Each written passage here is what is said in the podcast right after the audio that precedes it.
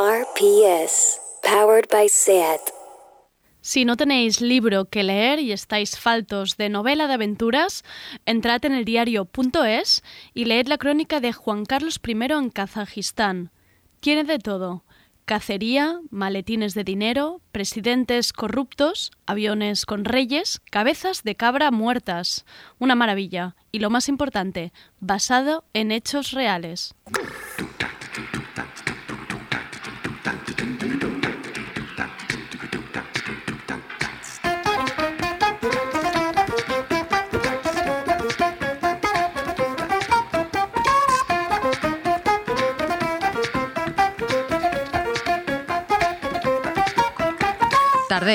Con Andrea Gómez.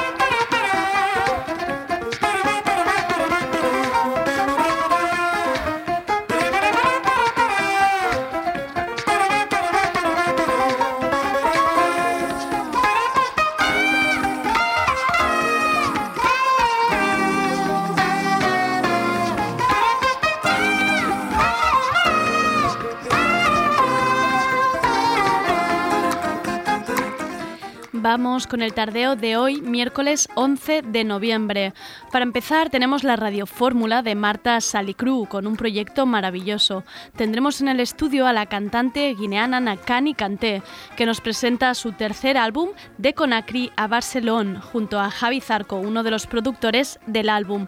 Ya veréis que su afropop es lo que necesitamos escuchar estos días para subir un poco la energía y los ánimos. ¿Y después qué tenemos?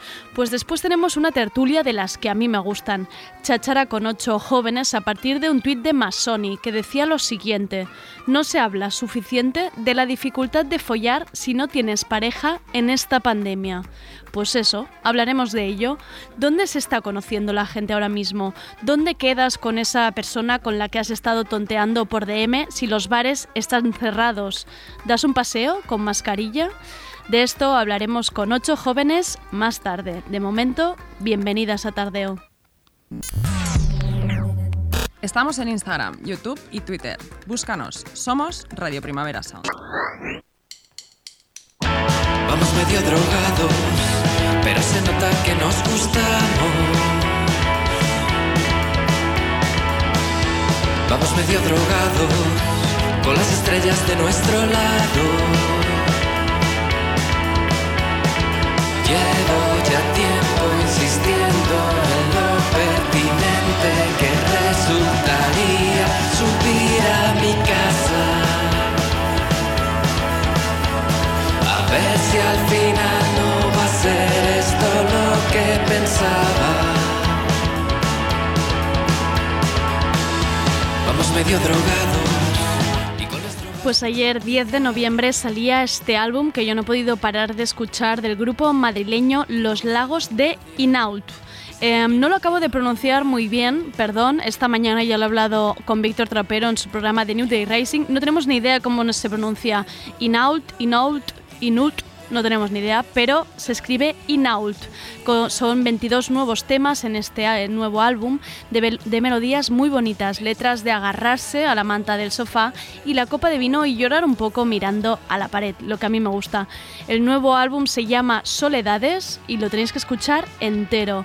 Os dejo ahora con el tema Lo Pertinente.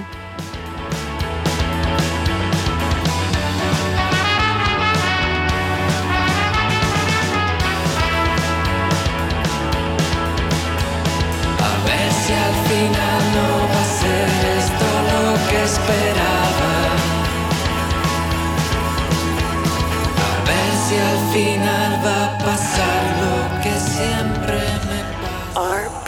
RPS.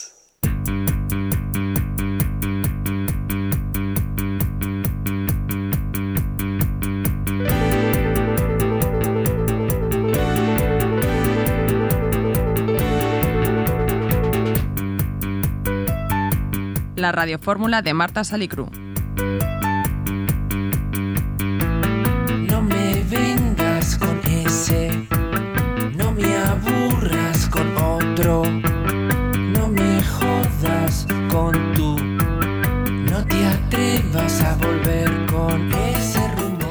Ya sabéis que lo que más me gusta de Tardeo es que cada día aprendo cosas diferentes, que no se puede saber de todo, pero aquí lo intentamos con la ayuda de nuestras colaboradoras. Y con las secciones musicales me gusta que haya variedad y para todos los gustos, que un día te puede gustar más la música que suena, otros días menos, puedes admirar mucho a un artista o proyecto musical y que otros sean todo un descubrimiento. A mí la verdad me hace mucha ilusión descubrir música nueva.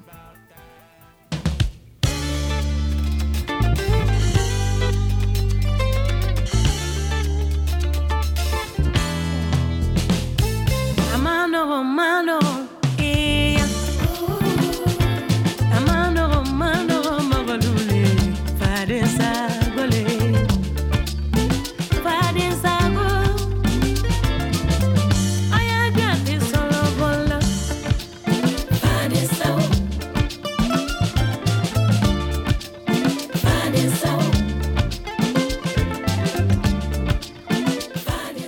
Hoy Marta Salicruz sube a la mesa de tardeo acompañada de Nakani Kanté, cantante de Afropop, con unas canciones que dan toda la energía que nos pueda faltar ahora, que es mucha. El 11 de septiembre publicaba su tercer álbum de Conakry a Barcelona. Os dejo ahora con la charla entre Marta, Nakani y Javi Zarco, uno de los productores de este nuevo álbum.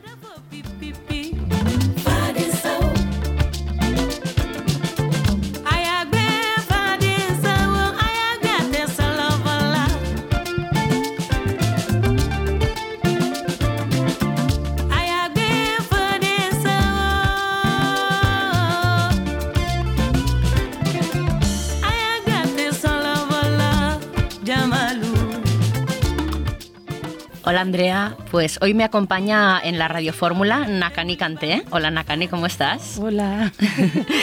Pero la verdad es que pues estamos muy bien acompañadas en el estudio. Nos acompaña también Javi Zarco, produ- coproductor del, del disco. Hola Javi, ¿cómo estás? Hola, muy buenas. Pero también estamos acompañados de pues una cosita pequeña muy, muy bonita. ¿Cómo, ¿Cómo se llama? Fali. Pues está ahora mismo, nos está mirando con cara de, bueno, y está, y está, ¿qué, qué, qué dice?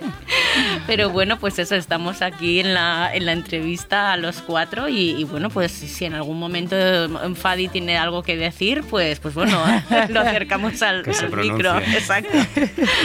Nakani acaba de publicar de Conakry a Barcelona, su tercer álbum, y el título hace referencia al, al viaje desde, desde Guinea, donde, donde Nakani nació, hasta Barcelona, o bueno, mejor dicho, Sabadell, a- que estamos aquí a, a 20, 20 kilómetros, un poquito más de, de Barcelona, que es donde, donde vives hace ya 10 años. Diez años. Y como en, en sus anteriores discos, en Saramaya de 2014 y Naka de 2016, el álbum contiene delicias afropop como esta.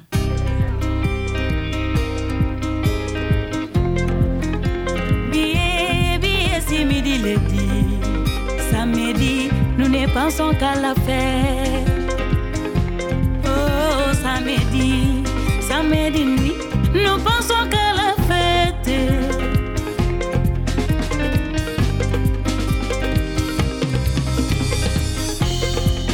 Aujourd'hui, c'est samedi, samedi nuit, nous pensons qu'à la fête.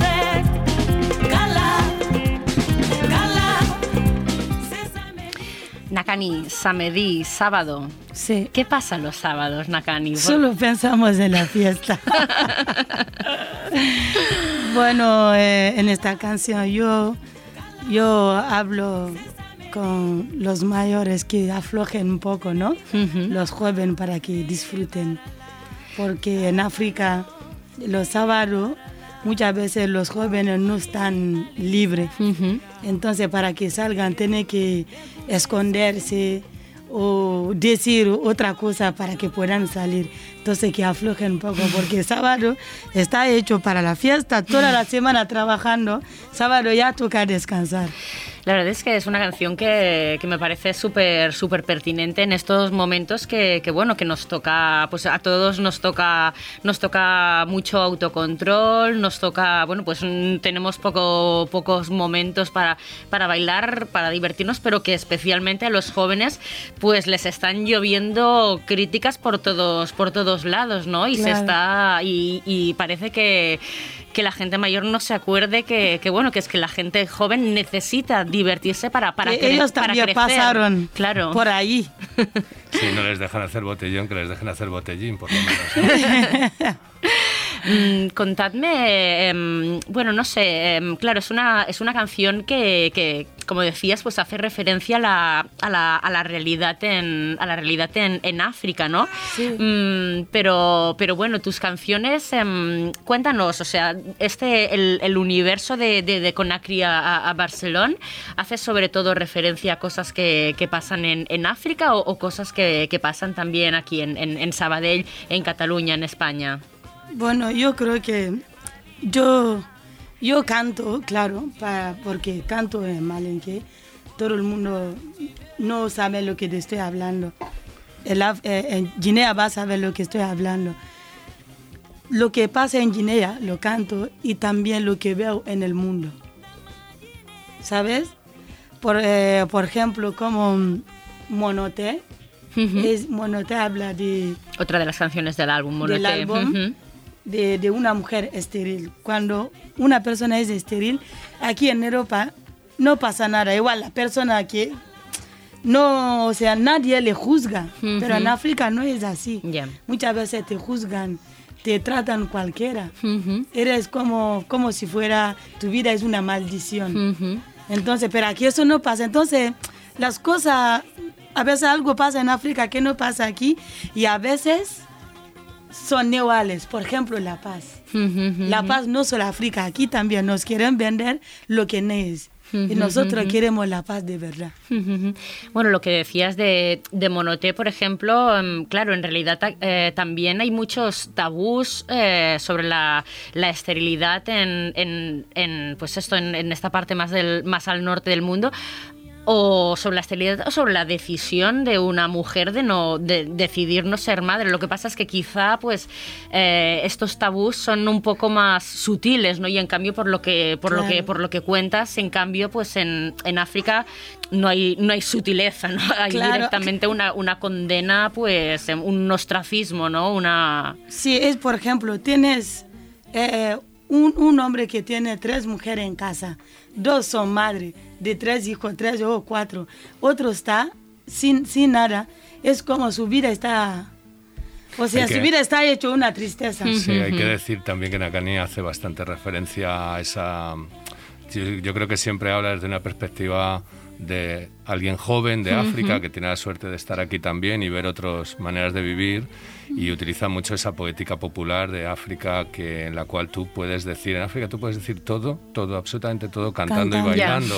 Ah, puedes hablarle al presidente de una manera determinada dentro de los cánones de, de- de la canción y, y quizás si en Monoté allí hay una cierta maldición, una manera de ver, un tabú por parte de la sociedad, también aquí hay tabús respecto a las Exacto. familias, Ujú. a la manera de criar y también la, la- o sea, es una mujer si no está casada, si no está tiene hijos y tal, siempre hay un cierto una manera de mirar o de Yeah. hacer el mal chiste que también todavía totalmente. se mantiene, Sí, ¿no? y hace un mes, no hace mucho tiempo, una mujer me llamó que también no ha podido tener hijos en su, en su matrimonio. Me dice, no que he escuchado tu canción Monote.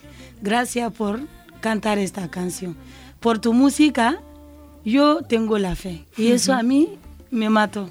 Hay que decir que algunas familias en África del Oeste eh, comparten sus hijos con las personas que no pueden tener hijos. De repente, si tú tienes tu hermana, o tu, tu, tu cuñada, tu amiga, tu vecina, pues si tú, la vida te ha dado más posibilidad de tener varios hijos, compartes. Aquí es una cosa vista como rara. Ya. Pero allí es un acto solidario porque realmente algunas personas viven un infierno. Mm, varios de los, de lo- o sea, tú em, te haces también eco de, de- de- de eso, de la realidad de África, porque es, porque es la, la realidad que, en- o sea, hace 10 años que, que vives aquí, pero claro, es la realidad en la que has crecido, pero también porque, porque tu música se escucha mucho en, en- en Guinea. Sí. De momento tienes, o sea, tienes más, más éxito, más, hay, hay más gente que te escucha en, en Guinea que, que aquí. Cuéntanos, Sí, un, sí. cuéntanos un poco Sí. cómo, cómo, bueno, pues eso, para, para la gente que nos esté escuchando y no te, y no te co- conozca, o sea, ¿cómo, cómo te va en Guinea? Eh, pues en Guinea puedo decir que soy famosa. En Guinea, por ejemplo, no puedo, si voy en el mercado, hasta a veces tengo que esconderme para entrar y salir. Hasta los niños pequeños del pueblo donde no hay tele conocen mis canciones, los, lo cantan. Entonces en Guinea me lo trabajaron mucho porque no es fácil hacer cosas que hacer ahí. Pero bueno, Sí, lo he conseguido. Sí, ella es más humilde, pero yo puedo decir que está en el top ten de, de, la gente joven ahora mismo en Guinea Conakry. Tiene grandes colaboraciones con cantantes como Azaya, muy populares allí. Y realmente también para los que trabajamos con música africana, con africanos que viven aquí, no es nada fácil conseguir que un artista en la diáspora consiga tener éxito allí, poder girar. Nakani ha girado bastante por todo el país. Y y estamos muy contentos de eso, la verdad. Nos gustaría tenerla más aquí, pero, realmente eh, yo creo que es un gran éxito. Eh, desde el principio puso sus ahorritos para hacer pequeñas producciones allí y todo eso al final ha dado un resultado que, bueno, que esperemos que dé todavía más canciones. Es verdad que es un pop hecho y producido allí con con músicos de allí y algunos de esos músicos están en el nuevo disco. Nuevo disco, sí. Que, estamos presentando. Mm, bueno, lo que decíamos, ¿no? Em, estas canciones que, hablan de, la, vida en, las, dos ciudades, ¿no? En, en, en Barcelona eh, y alrededores. Y bueno, mm, quería preguntarte por una de las canciones que, bueno, pues que me, que me, que me, impresiona, que me impresiona más, ¿no? La temática que es eh, Anne Massé, que, que, habla de una, de una, bueno, mm, en la que denuncias, eh, pues eso, los matrimonios de de conveniencia. Esto es una realidad. Entre, entre hombres adultos y, y, niñas eh, que están, bueno, pues eso, decididos por, por estos hombres adultos y pues la familia de la, de la, de la, de la, de la niña. Y, y, bueno, no sé, es algo que, que, que claro, pues desde... Es, es, terrible. Cuéntanos un poco este, este drama. Esto es terrible. Esto es algo que no, no podrá aguantarme y no solo este disco, ¿no? Voy a seguir con este tema, con este tema. Mira, eh, en Guinea mismo está pasando mogollón. El presidente dijo, si, si un joven se encuentra con este problema, que se vaya a denunciar. Pero nadie va a denunciar, porque tú denuncias a tu familia, ya, ya, ya te sacan de, o sea, no sé cómo se dice eso, Javi. Te, van a, te van a repudiar. repudiar. hay, que, decir que la familia en África es muy importante. Tú no puedes dar un paso sin que opine tu padre, tu madre, tu tío, tu tía, tu cuñada, tu tal. Todo el mundo acaba opinando. Claro, ellos piensan una, eh, de otra manera, sobre todo en el pueblo. Cuando tu, tu, tu hija tiene 14, 15 años, le ha bajado la regla, para ellos hay que casarla, si no, se va, se va a embarazar. Y eso es una vergüenza para ellos. También son cosas que vienen de la tradición y posiblemente para mucha gente, igual que pasa aquí con los gitanos o pasa con otras gentes, otras culturas, eh, si así lo has heredado, así lo vas a practicar con tu propia hija. Es, mm, para nosotros es raro, pero, pero, pero bueno, son tradiciones que, que Nakani siempre intenta tambalear un poquito. Eso hay que terminarlo, porque esta, esta niña necesita estudiar. ella, ella tiene que hacer lo que quiere, no es lo que vosotros queréis, ¿sabes? Por conveniencia, porque no, esta familia es bueno, no hay que, no, por favor. ¿Y esto está sucediendo también en la, en la, en la diáspora? ¿Se continúa haciendo en la diáspora? Sí, es más difícil, pero igual que se practica la ablación, claro, la ablación es una cosa que toda una niña puedes hacerle porque está recién nacida, pero eh, personas muy tradicionales con un peso de la religión muy muy fuerte y ese que dirán, eh, todo eso pues lo practican. Es más complicado que una niña crecida aquí, eh, pues porque está estudiando aquí. Tal. Lo que sí hacen algunos padres es que una vez que acaban la escuela primaria los mandan allí, a los hijos o a las hijas precisamente porque piensan, tienen miedo de que aquí se puedan descarriar. Escuchemos un poco, vamos a escuchar en Massé y continuamos hablando. Vale.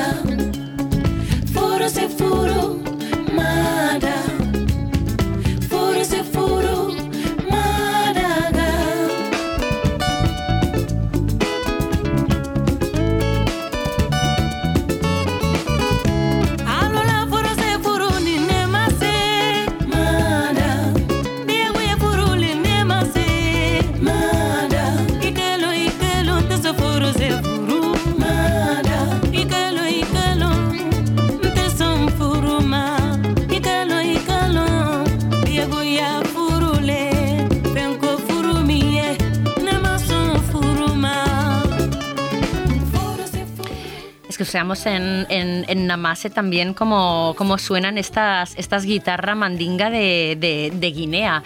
Mm, bueno, quería aprovechar para, para preguntarte un poco por, porque eso, pues... em, eh, pues las personas que, por ejemplo, a mí me- me gusta la música africana, pero la verdad es que se me, se me escapa bastante porque, claro, tenéis una. En, en África es enorme, hay una tradición musical vastísima.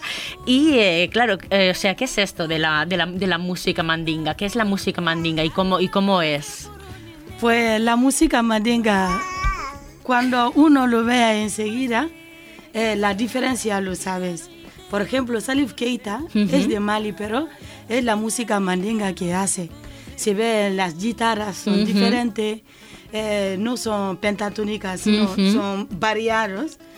Y, por ejemplo, Bembeyayas hacen música mandinga, ma- hacían música mandinga podemos decir África del Oeste. Cuando, cuando tú escuchas el balafón, Sí, la cora. la cora, Ujú. o sea, el tama, todo es, es más de Senegal, pero bueno, eh, todo están, hasta los senegaleses hacen música mandinga, sobre todo al lado de eh, Casamana ahí, A la frontera sur. la, la frontera. Y Tuba también hacen música mandinga. Los grandes de los grandes coristas, Coristas, que sí, hoy en son día son del sur de Senegal también. Y bueno, y a ti te gusta, te gusta mezclar en tu, en tu, en tu música, Sí. pues, pues eso, em, que te Sí, llegan sí. influencias de, de la, De de to- todo. de toda la, de la tradición musical de, de toda, de toda África, eh, Afrobeat también, que por ejemplo además em, conecta Sucus. sucus también, pero también con la, con la, con la música cubana también, por Sí, ejemplo, sí. y con, con el Afrobeat, por ejemplo, también eh,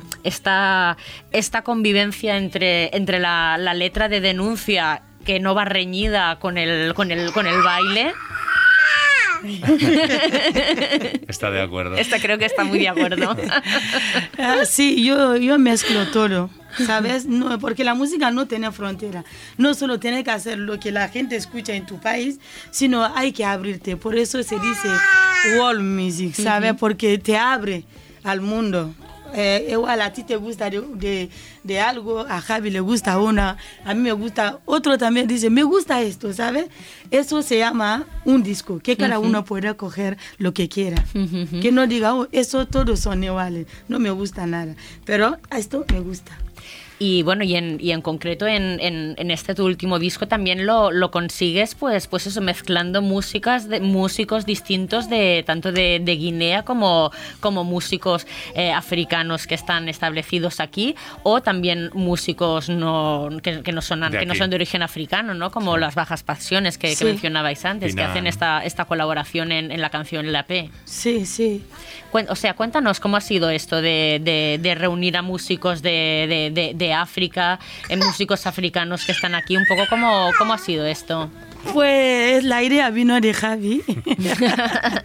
La- desde, que, desde que escucho el la P, eh, dijo, mira, estaría bien si como es la, la voz, queremos la, la, la, la paz, ¿no? Entonces, mucha gente aquí, ah, esto, esto puede salir bien. Y la verdad, ha salido Digamos bien. que cuando ella trajo esas maquetas, tenemos cuatro años del anterior disco, es, es ese tiempo en el que ella ha girado mucho allí, entonces ella me iba enseñando maquetas y un poco entre Dinky y yo, pues íbamos pensando un poco Dinky es el otro productor. Sí, es socio de Slow Music y- y, y ingeniero de sonido y había producido también el primer disco. Y en algunos casos, por ejemplo, eh, Fansawo, que es donde hay una batería Afrobeat, en realidad para mí ha quedado una asignatura pendiente porque yo la veía sin más cosas que lo que ya había, un montón de guitarras, un tama y un bajo. Y creo, creo que esas maquetas, esas ideas que ella traía grabadas de Conakry daban para muchas cosas. Entonces aquí teníamos un sucus, cuando ella me explicaba un poco las canciones, cómo de qué hablaban, qué, qué- qué le gustaría, pues íbamos buscando un poco una orientación y le presentábamos. De ahí que Ikanagua tenía tumbaba en un momento dado a mitad de la canción y pensamos en unas, en unas congas que metió Carlos Sarduy Y, o Nacho Lesco, que también ha colaborado con algunos teclados. Nacho es un musicazo que trabaja en Estopa, Rosario, Manuel García, etcétera. Y tiene una habilidad también como productor. Yo había hecho el disco de Pérez con él. Y, y realmente mm, todo ha sido muy fluido. Ojalá hubiéramos tenido más tiempo para hacer las cosas mejor. Nos han quedado unos coros pendientes que ha tenido que grabar ella, pero que nos hubiera gustado haber encargado ahí a, a Conacri. Teníamos, digamos, una idea, este disco debería haber salido en mayo, pues, pues Cani hubiera, con el disco acabado, viajado allí, haberse traído esos coros y alguna cosita más y haber rematado el disco. Igualmente estamos muy contentos, hay mucha, Sí. hay mucha cosa muy buena, estamos muy contentos del disco. Sí, yo también. A ver, que suba un poco la P.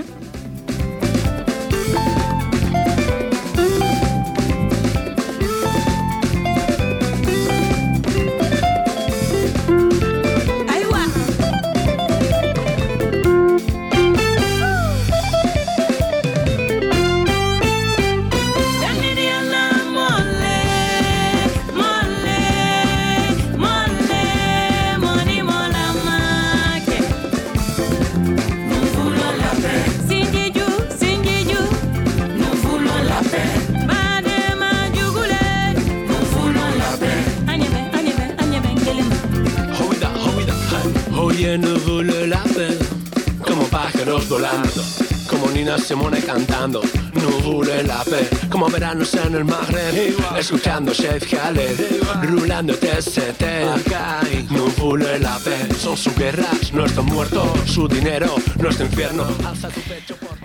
Claro, o sea, tus conciertos son conciertos de, de pura energía, de mucho baile, sobre, de- eh, o sea, encima del escenario, pero también, también debajo. Y entonces, pues bueno, quería preguntarte un poco cómo, cómo está siendo la, la experiencia de, bueno, imagino que sobre el escenario mantenéis la misma marcha de siempre. Uh, madre mía. Pero, pero claro, en cambio el público, pues bueno, em, pues tendrá que limitarse a bailar dentro Claro. delante de su silla, la Claro. mascarita, estas cositas que nos que nos tocan ahora. ¿Cómo lo estás viviendo? Bueno, es diferente. Es muy diferente. Yo estoy acostumbrada a que la gente baila en piñón conmigo, Claro. que canten, o sea, desde el principio hasta el final. Pero ahora, claro, hay que acostumbrarse a la nueva, mm, lo que es, es lo que hay. Suerte que tenemos, que podemos hacer Sí, sí, por supuesto. concierto y la gente sentada, pues aplaudirse un poco y bailar desde tu silla, mantener la distancia de seguridad. Pero a veces te preguntas, ¿estoy haciendo bien? Todo el mundo quieto. Ya. Sí, sí, Pero claro. bueno, Lo- el- me el- estoy acostumbrando, me estoy acostumbrando. Claro, el feedback es, es- es distinto de percibir el feedback. O sea, si ves que todo el mundo está bailando como loco, es como en plan, vale, está clarísimo que, que está gustando. Pero claro, entre que no nos vemos las caras y que tampoco, pues, Claro. que claro, pues cuesta mucho ver- más ver si la gente está bailando o no, pues. y Bueno, y la energía, este, este intangible, ¿no? De los, de los, de los de los conciertos, que claro, esta energía del público que encima del escenario os, os llega de alguna, de alguna manera y que claro, que ahora pues está disperso, ¿no? Por ejemplo, en Llobregat, cuando eh, tocamos, En Esperanza. Sí, cuando terminamos la música, ya está. Claro, es que le- siempre te, te falta, no te falta, Sí, hostia. sí, es una sensación muy rara. Muy rara, muy Porque rara. no puedes pedirle al público que te No, dé más, solo sí. Palmas y quédate ahí. De todas Claro. formas, el perímetro de la silla permite mover el culito un Sí, poquito, sí, así sí. que algo. Y ha habido, y ha habido también, tanto en Montjuic como, como al Diobar, que hicimos un primer experimento acústico. Eh, la gente salía ordenada a bailar delante del escenario, salía uno, bailaba, entraba, salía otro, bailaba. Oye, pues esto está muy bien. Es- Igual. Ha sido natural porque, porque en el caso de Monjuic venía Mami, que es la corista normal, en un principio no podía, pero luego pudo y estaba ya como público y no pudo aguantarse. Entonces salió ella primero, bailó solita, volvió a su asiento. ¿no? Bueno, pues Nakani, Javi y, y- Ay, perdona, que no me acuerdo Fali. cómo. Fali, muchas Que también gracias. está cantando aquí. Sí, o sea, él se lo está pasando, él nos está demostrando que, o sea, es real, se puede bailar estando sentado en una Sí. silla. pues muchísimas gracias por, por acompañarnos. Muchas gracias a tú, Tom. A ti también, claro. Y, bueno, pues a ver si tenemos la, suerte de, poder continuar disfrutando del disco en, directo. Y si no, pues lo tenéis en todas partes para escucharlo. Nakani Canté de Conakry a Barcelona y a bailar y a disfrutarlo en casa también. Gracias. Gracias.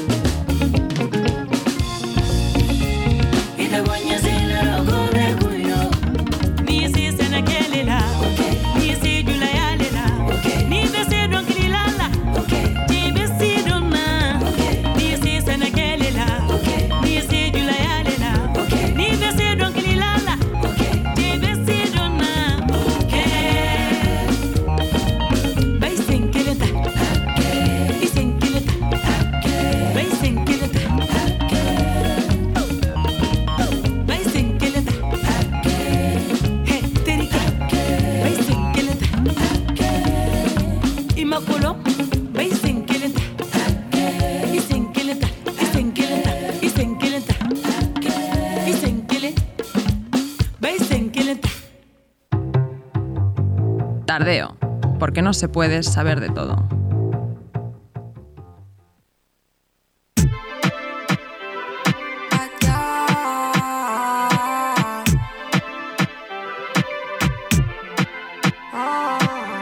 Me huele el cuerpo aceite de coco. Conjunto en provoca te pone loco. Genesis y el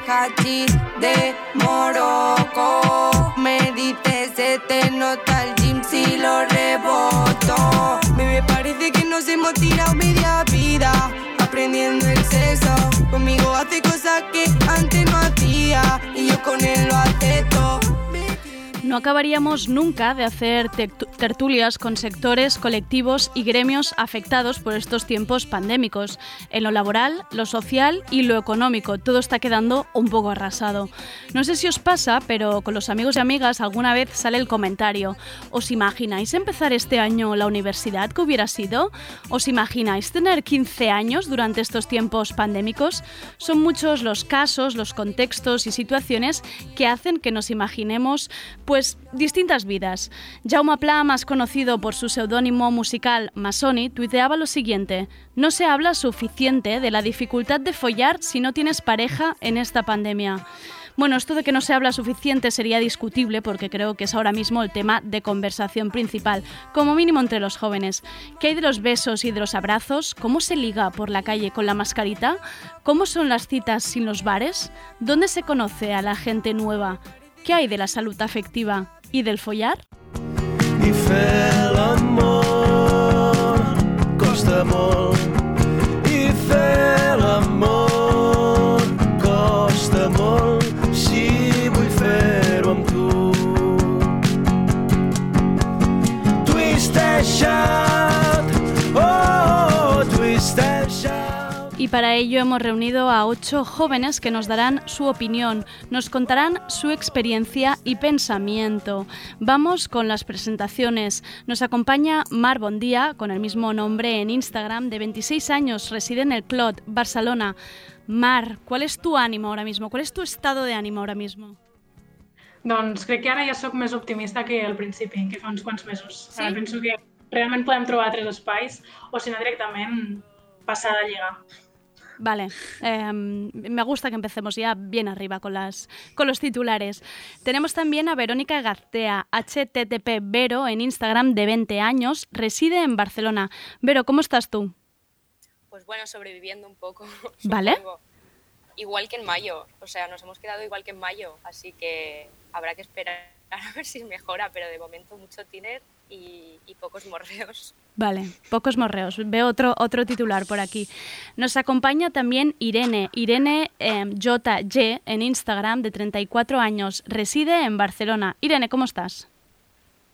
Ah, bien, mira, esta semana bien. Vale. Mm, sí, hay semanas que estoy hecha una mierda, que estoy en el pozo, pero esta semana, mm, no sé, me lo estoy tomando mejor Mm, los datos no indican eso, pero, pero bueno, mm, esta semana estoy de buen humor, sí, podría decir, decirse así, sí. Venga, también tenemos a Aleix, de 26 años, de Barcelona. Aleix Malia en Instagram. Aleix, ¿cómo estás? Doncs uh, molt bé. A veure, per temes de, de la universitat de la carrera, no massa, però uh, gràcies a Tinder tota la resta s'està salvant bastant a, als trastos. Vale, Tinder te está salvando un poco la vida ahora mismo, podemos decir. Un poquito, un poquito. Vale, vale, vale. Me gusta también. Saludamos a Lucía, de 24 años, también de Barcelona. En Instagram es Lucía con cuatro U's y tres A's. No era fácil, no era fácil decirlo en la radio. No era fácil. es, es un Instagram que me hice hace muchos años, ahora lo haría así. Lucía, ¿cómo estás? Pues yo estoy un poco desconcertada, eh, porque hay, es como que mis necesidades son muy variadas, no sé si os ha pasado, porque creo que no es lo mismo necesitar como hormonas y sexo a necesitar mimitos. Vale. Y tengo como las dos necesidades, pero en momentos diferentes. Vale. Y Tinder, yo por ejemplo, ves, yo Tinder es que ya definitivamente lo descarto de la vida, es que no me, no me gusta, no, no le veo la utilidad, no va con mis neuronas, no sé. Vale, ahora, ahora hablaremos más de las apps, o sea, nos reservamos esto de Tinder para hablar luego. Rita Rakosnik, 27 años, de Barcelona, con el mismo nombre la encontraréis en Instagram. Rita, ¿qué tal? ¿Cómo estás? Rita se ha quedado un poco petrificada, espera, la imagen. Ahora, Mm, ay, ay, ahora. ostras, espera, había- pero me- me- ¿me quedado parada. Sí, ahora sí, perfecto. Ay, vale, vale, vale, vale, ostras, ya empezamos bien. Ya, ya pasa nada. Petrificada me hallo. No, no, estoy bien, estoy bien eh, dentro de lo que cabe. mm, y así como más eh, situación sentimental, que era como un poco el, el- el salseo, el deluxe. El deluxe de hoy. Del, pro- del- del- de hoy. Eh, más que decir si estoy soltera o no, creo que así como resumen diría como eh, zorra la teoría pero monja la práctica. Básicamente. O sea, ese sería el, el, el statement. Ah, por favor, eh, actualiza todas tus bios, eh, Rita, porque acabas de eh, fra- frase sentencia. Yo con esto también tengo otro titular ya. Tengo Eh, muchas, tengo muchas. yo ya te, ya te veo ya, maravilloso. Eh, cerramos con Germán, 35 años, de Barcelona. Eh, Germando en Instagram. Germán, ¿cómo estás? Pues antes decía, y Irene creo que era que hablaba sobre las semanas, yo voy más a días. Vale, sí. Y hoy estoy, hoy estoy regu. Eh, la verdad es que para mí el momento actual... Se me ha caído el móvil. Sí, ya te veo. Es, al- ha simbolizado esto. Para mí el momento es caer por el suelo. Pues decía, para mí es incluso el peor momento ahora porque como que durante el confinamiento no, no había expectativas. Entonces eso era como... Ya. mm, era como un monje, pero lo aceptaba, era como, esta es mi misión de ahora. Y ahora como que no sabes muy bien cuál es tu misión, si, si quieres conocer gente, si no. Y en mi caso pa- particular, lo que más me ha marcado ha sido conocer a una persona en, en verano y que luego la cosa no, no tirara adelante. Esto que lo hubiera superado a lo mejor en épocas prepandémicas, en un par de semanas o tres, me tiene un poquillo ahí atrapado. Es que este es, mira, este es otro tema para hablar, que es la, que no, que el, el- el no beber, que esto es así, no te deja olvidarte de las cosas, no, el, el no festejar, el no ocio, no nos deja superar nada. Estamos atascados todo el rato. Esta es buena también. Eh, Mireia, ya para acabar, la más joven, con 19 años, de Girona, Mireia Rosa en Instagram. Mireia, ¿cómo estás tú?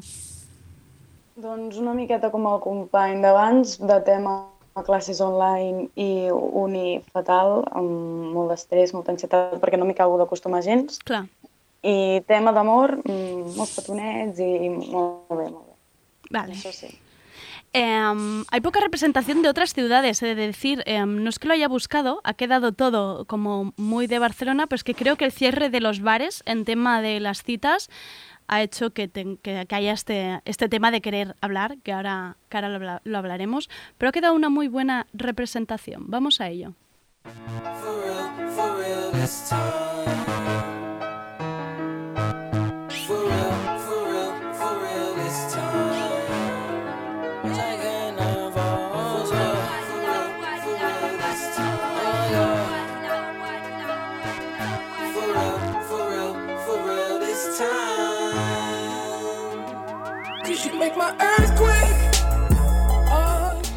Os cuento un poco las fases de las preguntas, cómo irán, cómo irán la tertulia. Primero hablaremos de conocer a gente, luego hablaremos de las citas y luego hablaremos del contacto más, más puro.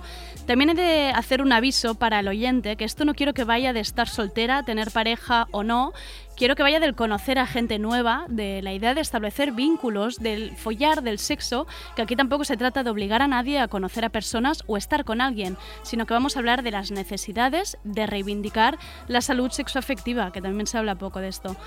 Así empezaremos un poco para romper el hielo. Voy a empezar con una primera pregunta, porque para mí hay dos tipos de personas cuando se trata de conocer a alguien nuevo. Está la persona de bar, de discoteca, de charleta cara a cara, que lo que le va es el, es el contacto, y luego hay otros que ya les va bien el virtual, los DMs en Instagram, el, el chat en Tinder. Claro, estos se están viendo un poco más beneficiados que no los otros. ¿De qué sois más vosotros? Buah, os estáis pensando, ¿eh? No sabéis. Hay dudas. Venga, Yo Leix. creo que yo soy de los dos. Germán, creo- bueno, perdón. Germán, di, di, di. No, sí, yo soy de los dos. Ahora el, el perfil bar se, se cierra Claro. y entonces tiras de lo otro. Lo que pasa que yo lo que veo en, la en las redes de contenido, que yo las, además las uso hace mucho tiempo y tuve incluso una pareja de Tinder y todo, que está muy saturado. Entonces, al estar tan saturado de tanta Saturado gente, de personas, ¿eh? De que hay mucha gente. Sí, sí, es muy común que una chica que de repente a las tres días te deje de hablar o que lo hagas tú eh, y entonces ves que pierdes un montón de tiempo. Y ese es el principal problema para mí de las, aplicaciones, es la pérdida de tiempo. Más que, que la gente sea de una forma o de otra. Yo creo que todos somos un poco igual, inconformistas y, que eso hace que, mm, el, el- o sea, el ratio de el ratio de expectativas y realidad se ha disparado mucho las expectativas para ratio de realidad muy Y que le has de dedicar más tiempo, quizá. Sí, sí. Vale. Bueno, dedicas menos tiempo, pero quedas también menos. Claro, claro, claro. Hay menos resultado, digamos. ¿Con qué, con qué sois? ¿Hay, alguna que fuera un poco de bar y que ahora digas que miras, que a mí me da una pereza? Mart, veo que te levantas la mano.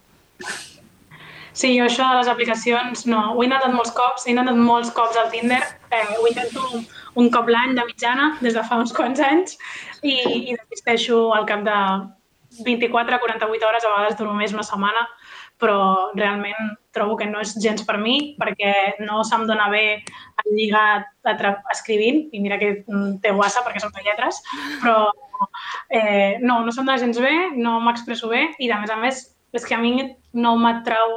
Potser per com escriu l'altra gent em podria arribar a traure, però no m'atrau el físic de les persones. I és una cosa en la que no m'hi fixo, en general. Em fixo en, en altres coses, en com es mou la persona, en l'olor de la persona, en la veu de la persona, i això a través d'una aplicació és que no ho tens. Clar, clar, clar. Sí. A jo me passa una mica el mateix. Eh, Jo, el Tinder és com el típic lloc que vaig, estic un rato i decides no tornar una temporada.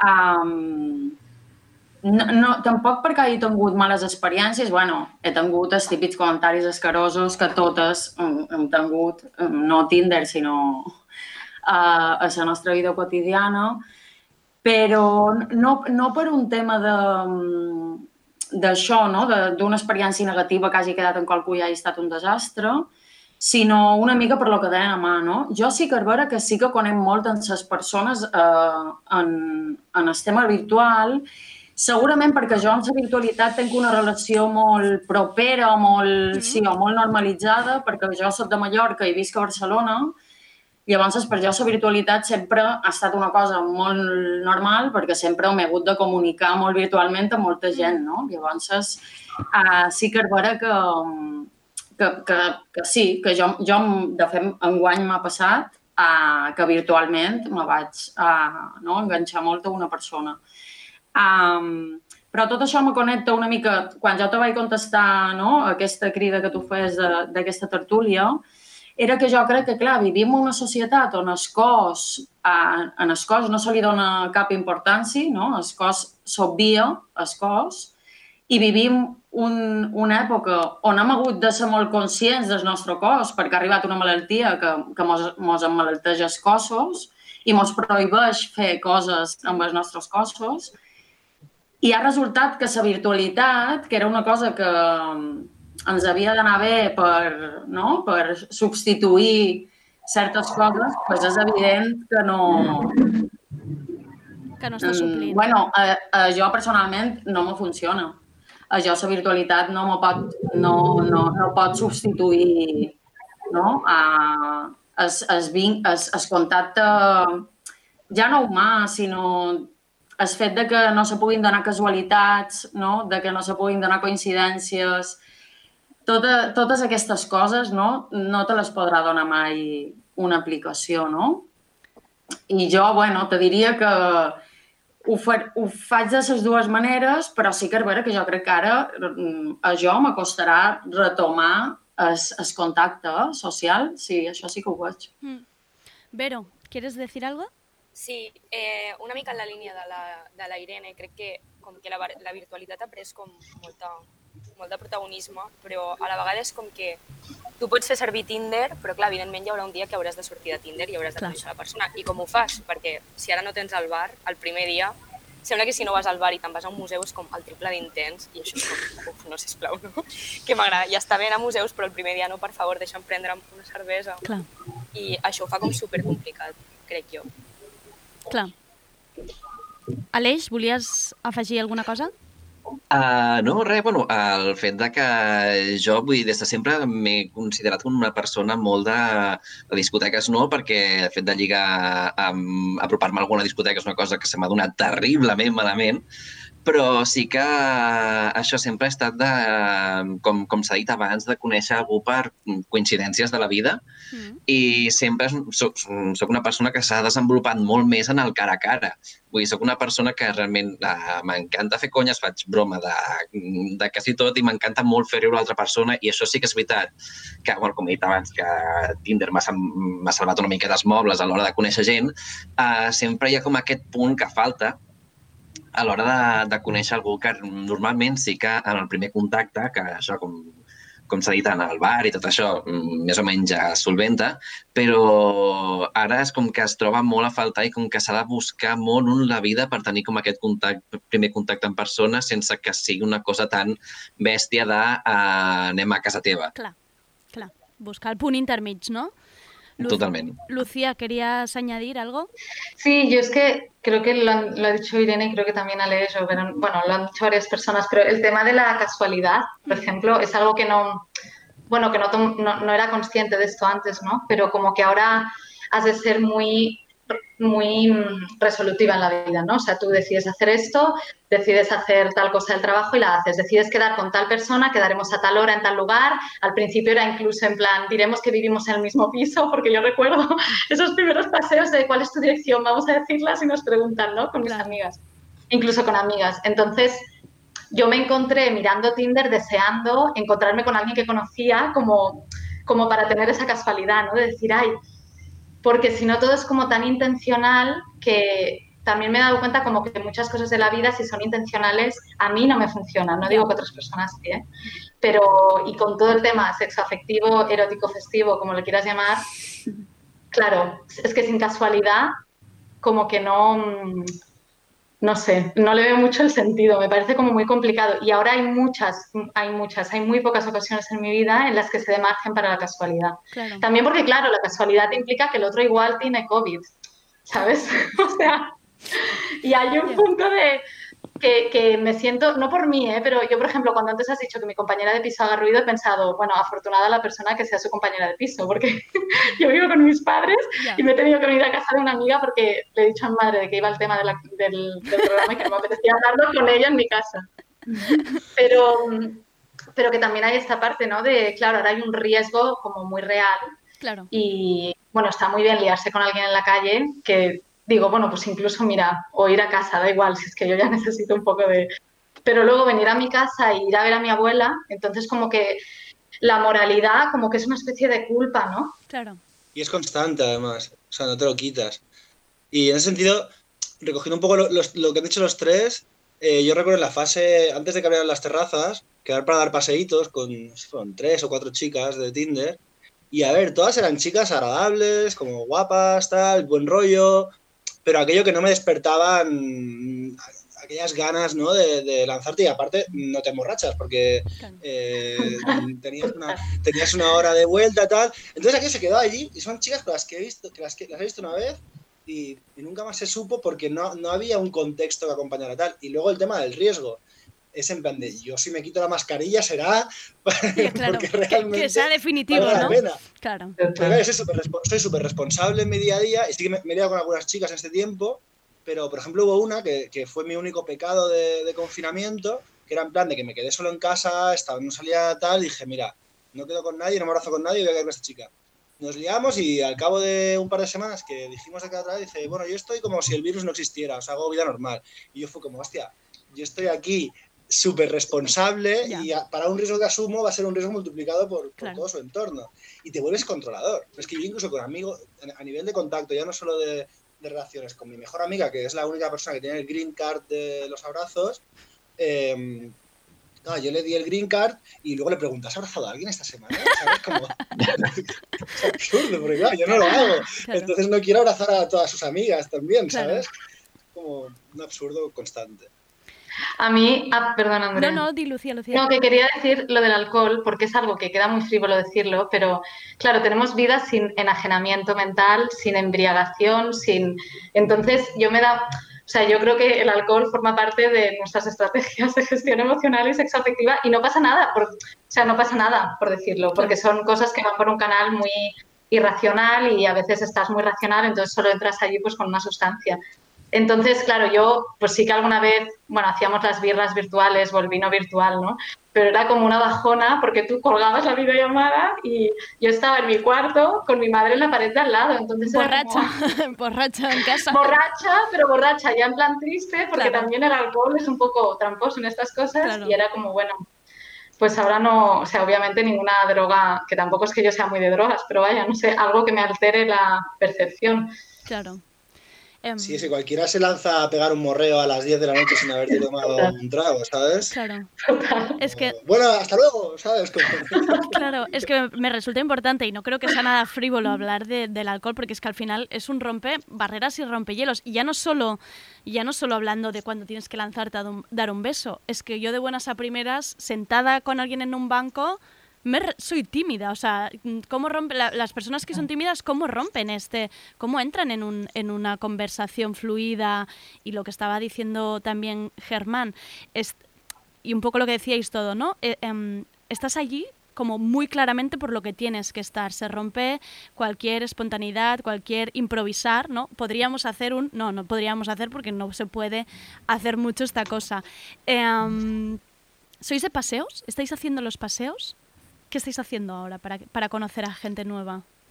Ojo, porque leía un- que hay una app que decía que habían aumentado las videollamadas entre, o sea, como cita primera, videollamada. No sé, yo no quiero ni, ni pensarlo esto, pero ¿se está, está ocurriendo esto de las videollamadas?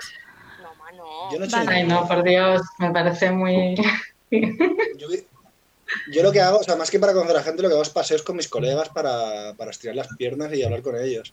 Vale. Y luego, pues con chicas voy hablando y alguno, algún paseo caerá en breve, espero, pero sí que, sí que he ido haciendo durante, durante la- el desconfinamiento. Porque además ligar por la calle con mascarilla, imagino, lo de conocer gente nueva así un día random que tú estés por la calle, ¿esto qué? No.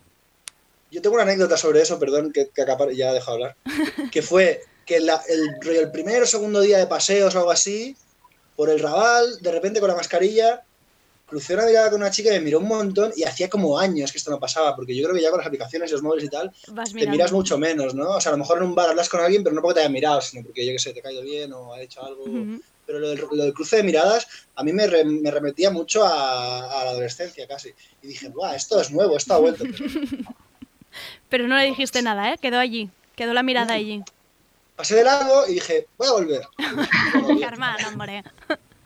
Claro, pero es, que, pero es que esto era lo típico, que tú estabas en un ambiente así un poco festivo, cruzabas miradas, volvías a girar la cara, volvías a... O sea, había ahí un, un espacio, un margen. Claro. Pero ahora, claro, por la calle a mí como que me corta un poco. O sea, sí que, bueno, no sé, en el metro pues igual miras, pero ¿qué vas a hacer? Es que tampoco... Lo veo complicado. Mireia, Rita, os veo muy calladas. Bueno, és que vaig escoltant, però mira, just això de, que estaven dient de, de lligar amb mascareta. Bueno, tinc una que quan, quan encara les classes eren presencials més o menys, a la UB, fa dues setmanes que està quedant amb una noia que això, el primer dia que es van veure era com per demanar uns apunts, anaven amb la mascareta Clar. i van quedar fa por per veure per, i, i m'ho va explicar. Ell diu, hòstia, em vaig donar una sorpresa perquè per res imaginaves així, no? Perquè ara amb la mascareta és com... Clar. Coneixes algú però no l'acabes de conèixer fins que no... Home, una sorpresa. Sí, sí, te't pots emportar sorpreses sí, sense sí, mascareta. No, diu, per sort, diu, em, em va sorprendre en positiu. Però, bueno, a lo millor veiem marrón després, clar. Com li dius que no, no d'allò. Rita, ibas tú, a decir Natalia, algo. Espera. Espera, Germán, que iba a hablar Rita. Sí, bueno, como eh, para recoger un poco las cosas que, que han dicho, que me parecen súper mm, factores clave, sobre todo el tema de la arbitrariedad, que es como básico, y el tema del alcohol, súper importante, porque también, eh, no sé si os ha pasado especialmente mm, siendo chicas, beber en la calle, depende de cómo, a dónde vas al lavabo, porque Ya. no sé si, si os habéis visto esa situación, pero... Es Hola, ¿qué otro tal? tema, sí. Exacto, esto es un tema también, ¿eh? que parece como un poco decoroso decirlo, pero bueno, Pero está sí, ahí. sí, en plan, sí, tú quedas con alguien en un banco, te bebes dos cervezas, y está- o estás al lado de tu casa o, o qué hacemos. Pero bueno, y, pero creo que también hay un factor como súper importante que, que, que se refiere a las, a las condiciones materiales o a lo material, y es como, eh, aunque, aunque haya menos arbitrariedad, digamos que si, si optas por plataformas, ya sea Instagram, Tinder, lo que sea, que este como cortejo virtual pues se puede dilatar más o menos en el tiempo, ¿no? Ta- También se está, está sucediendo que se está dilatando mucho y luego no se, no se resuelve, por ejemplo, o se queda en un gosteo, que bueno, son cosas que ya pasaban antes, pero igual es, es- es posible que esto se haya como acrecentado, ¿no? Eh, y luego, a, a nivel de condiciones materiales, lo decía, como mucha gente ha comentado, mi compañera de piso o vivo con mis padres, pues por ejemplo, en mi caso, que yo vivo con mis padres, pues eso también es un factor súper determinante en nuestro living arrangement en general, porque si es difícil como conseguir espacios en los que, que puedan permitir cierta intimidad o cierto, bueno, llamémoslo como, como sea, ¿quién tiene, ¿quién tiene acceso a estos espacios? Quiero decir, porque, eh, claro, imagínate que, mira, eh, aunque sea un poco drástico, pasamos del paseo a la casa. Pues vale, esto puede suceder, ¿no? Pero luego, eh, ¿en qué condiciones? O sea, ¿cuáles son tus Un condiciones? momento, momento, ¿Vives eh, con tus perdón. Perdón, ¿a alguien le entra un sonido como de un elefante? ¿Puede ser? ¿Alguien tiene un elefante en su casa? Un elefante en el armario. Em, pero era fuerte, lo estabais oyendo, era como una ballena o algo. Sí, sí, sí, sí. Pues que hay que innovar, ¿no? Las relaciones también.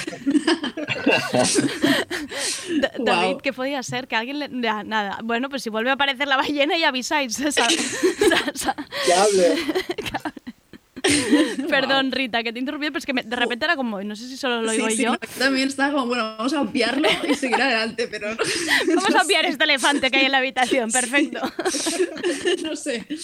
Pues, pues esto, ¿no? Que una vez llega, em, pasamos esa, esa barrera que ahora es mucho más difícil de, fran- ¿no? de franquear, como estábamos, estaba comentando todo el mundo de maneras diferentes, eh, cuál es tu living arrangement. Y eso tiene que ver con las condiciones materiales, que creo que es súper importante, porque quién tiene un espacio para poder compartir eh, intimidad con alguien, porque no es lo mismo vivir solo, que creo que para nuestra generación, eh, nuestra horquilla de edad o lo que sea, es complicadísimo, si no imposible, o casi una cosa como de un mundo utópico al que, jamás eh, podremos acceder.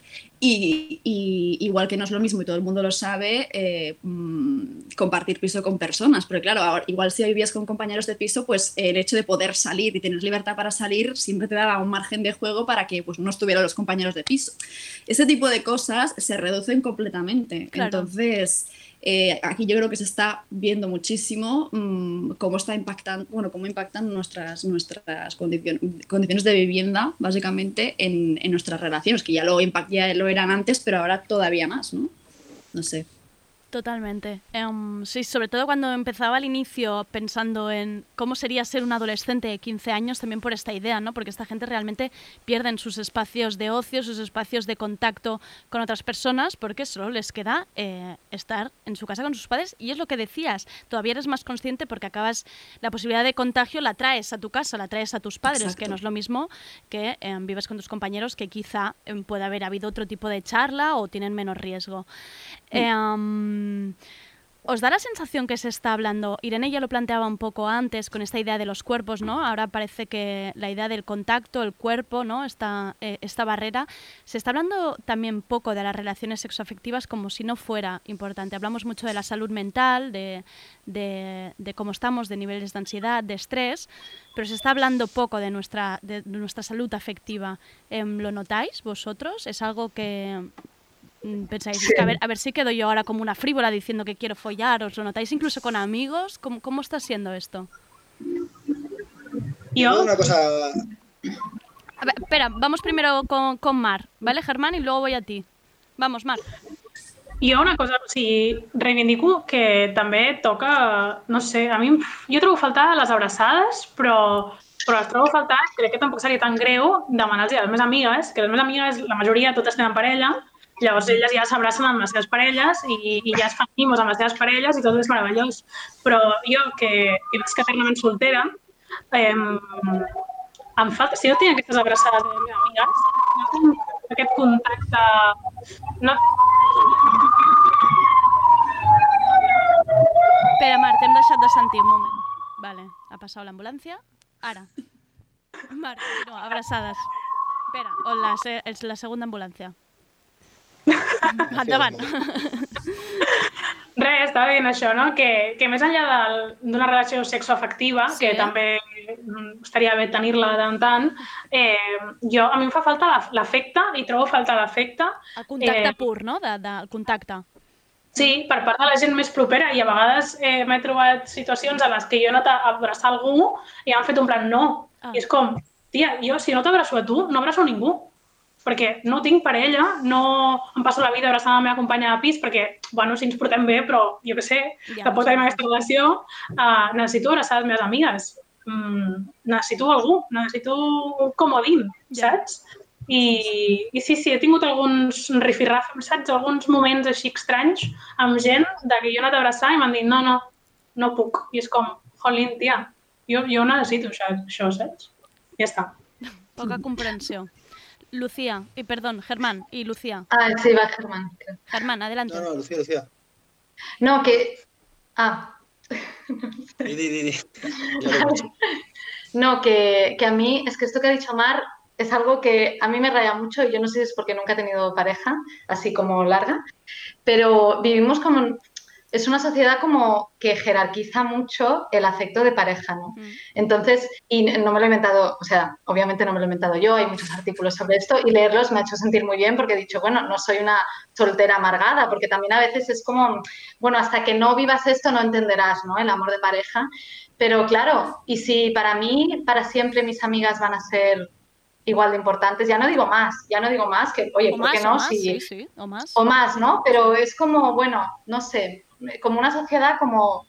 Suena muy esta- esto de la sociedad, ¿no? Pero, pero es cierto, como que, que- que la pareja pasa por delante de todo, ¿no? Y entonces, obviamente, ¿cómo no te vas a abrazar con tu pareja estando... O sea, tienes a tu pareja, tu núcleo, ¿no?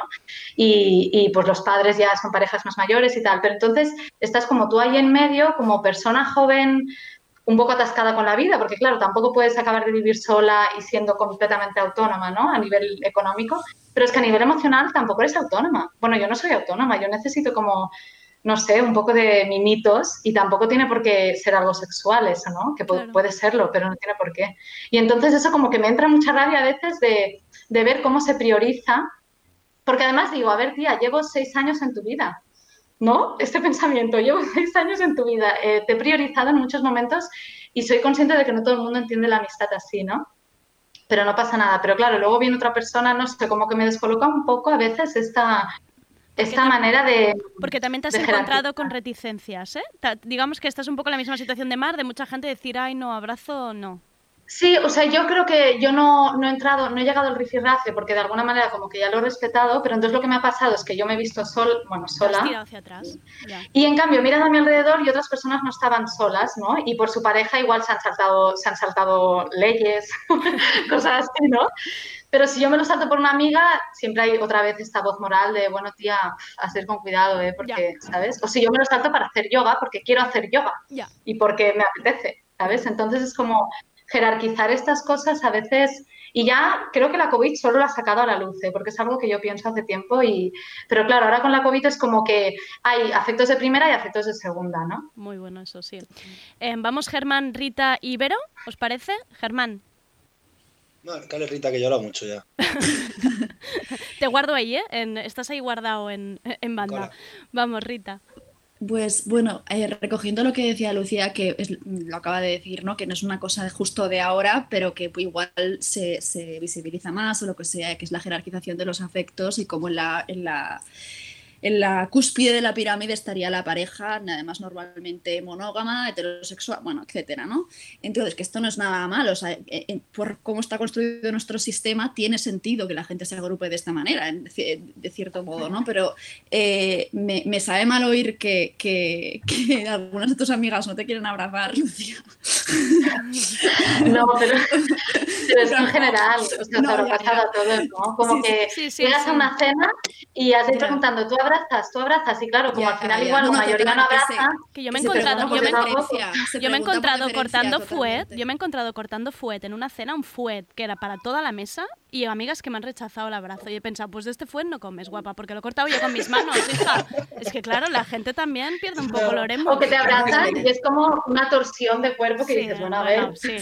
Ya, para esto no, para esto no abraces, ¿no? Sí, sea, Sí, sí, a mi, a mi em van, o sigui, a mi em va, em va fer mal al cor quan em, em van negar una, abra, una abraçada quan m'havia passat tot el dia sencer amb aquella persona, Clar vaig anar a la platja, vam anar a dinar, eh, vam compartir cotxe, vull dir, va ser com un, Ja. tia, porto tot el dia amb tu i de cop, mm, adiós. Es aquesta- Así, sí. sí. Sí, sí, es lo que decía Irene de, esta, de este miedo al cuerpo que creo que nos han metido de alguna manera. Es como el, cuer el contacto, ¿no? Y dices, pero bueno, hija, hemos dicho 1800 cosas Sí. de entre medio. Perdón, Rita, que te hemos cortado. No, que, que, bueno, aparte de, de esto de la, de la jerarquización, yo tengo que decir que la cuarentena o la post-cuarentena, porque esto ya es la lo post-meta, ya no sabemos qué es, eh, me la han salvado mis amigas y mi hermana, que la incluyo dentro de mis amigas, porque tal cual, eh, que, obviamente pues me siento súper afortunada por eso. Y también es verdad porque ya de antes pues llevo haciendo como, bueno, un trabajo, quiero decir que he tenido la suerte de- de tener muy clara esta como desjerarquización de las relaciones. Y para mí las amistades eh, que la mayoritariamente son con chicas que son además absolutamente platónicas y yo las encuadro también en el, en el marco de las relaciones románticas porque aunque yo no tenga eh, relaciones sexuales con mis amigas son iguales de, de importantes, sé que esto a la práctica a veces es difícil y, y no sé cómo sería si ahora de repente empezara una, una relación estable, eh, bueno, con, los parámetros que conocemos como las relaciones más típicas. Eh, cuando me ha pasado he podido mm, mantener esa, esa red, de ba- bueno, igual. Eh, porque lo he tenido muy claro, entiendo que no es, no está igual de fácil para todo el mundo y que hay muchos factores, pero, pero que es súper importante que si es, toda esta mierda pues nos sirve un poco para, para cargarnos un poco esta jerarquización de los efectos, pues algo bueno nos habremos llevado porque creo que es como súper importante. Y, y luego, ahí iba a decir algo más, pero se me ha ido el santo al cielo. Em, Eh, que hable Vero y tú, respecto a- y tú piensas. Mientras, Vale, vale. Tú vas pensando segunda tanda. Vero, A veure, xerrar després de la Rita és un repte, eh? M'encantarà. Eh, jo crec que, que ens hem oblidat tots una mica dels efectes, sobretot des de la, la part així més política fins i tot a la part més personal, perquè o sigui, jo entenc que no surti Pedro Sánchez i et digui tots a fer-nos petons i tots a fer-nos abraçades. Ho entenc, evidentment. Però fins i tot la gent que tens més a prop és com hi ha alguna manera que no ens estem com entenent els uns als altres i hi ha gent que està a aquest nivell i t'està demanant el triple del que tu pots donar i és com que tampoc no estem entenent que no, les coses no són com eren abans i no estem tots bé. Perquè, clar, els percalets de la salut mental també són un tema i és, va molt lligat. O sigui, jo crec que la, la salut afectiva i, i el teu estat afectiu va molt lligat a la teva salut mental. I d'això no en parla ningú i això són problemes i s'està veient. I veus que el doble de gent està anant al psicòleg i que les teves amigues o sigui, quanta gent coneixeu que està bé, que et diu, uai, estic de puta mare. És que ningú. O sigui, tothom et diu, no, tal, bueno, anem fent. El anar fent, jo crec que és una mica la, la tònica d'ara mateix i és tristíssim. I que no se'n parli, a mi em sembla, bueno, una tragèdia, la veritat. Así que entre la gente que conozco, los que están mejor son aquellas personas que tienen una pareja y están bien. Porque también lo- mm, los solteros podemos tener ciertas limitaciones, pero estar en una, en una pareja y estar mal, eso sí que tiene que ser un infierno importante ahora, porque corta con ella, ¿sabes? Y ponte a buscarte la vida. Bueno, está Eh, pasando, pero- ¿eh? Sí, Mucha sí. gente está cortando. recogiendo un poco lo que decía Lucía de la jerarquización de los afectos, yo creo que también voy un poco más allá de, lo de, la, de la jerarquización como, como individuos y como, y como seres convivientes, ¿no? O sea, eh, nosotros creíamos que íbamos a una sociedad nueva en la cual ya la familia ya no era siempre el eje central, porque la gente se independiza, se va a otra ciudad, vive sola, comparte piso, tal y cual, y de repente el relato político eh, nos ha colocado como trabajo, familia, trabajo, familia, familia, trabajo. Y, y el resto estamos como desclasificados. Los adolescentes y los adolescentes y los niños son vistos como hijos, no como individuos, sino como el, o sea, cuando hablas con un padre, generalmente el problema es que tiene un niño corriendo por allí, que no puede trabajar, tal cual.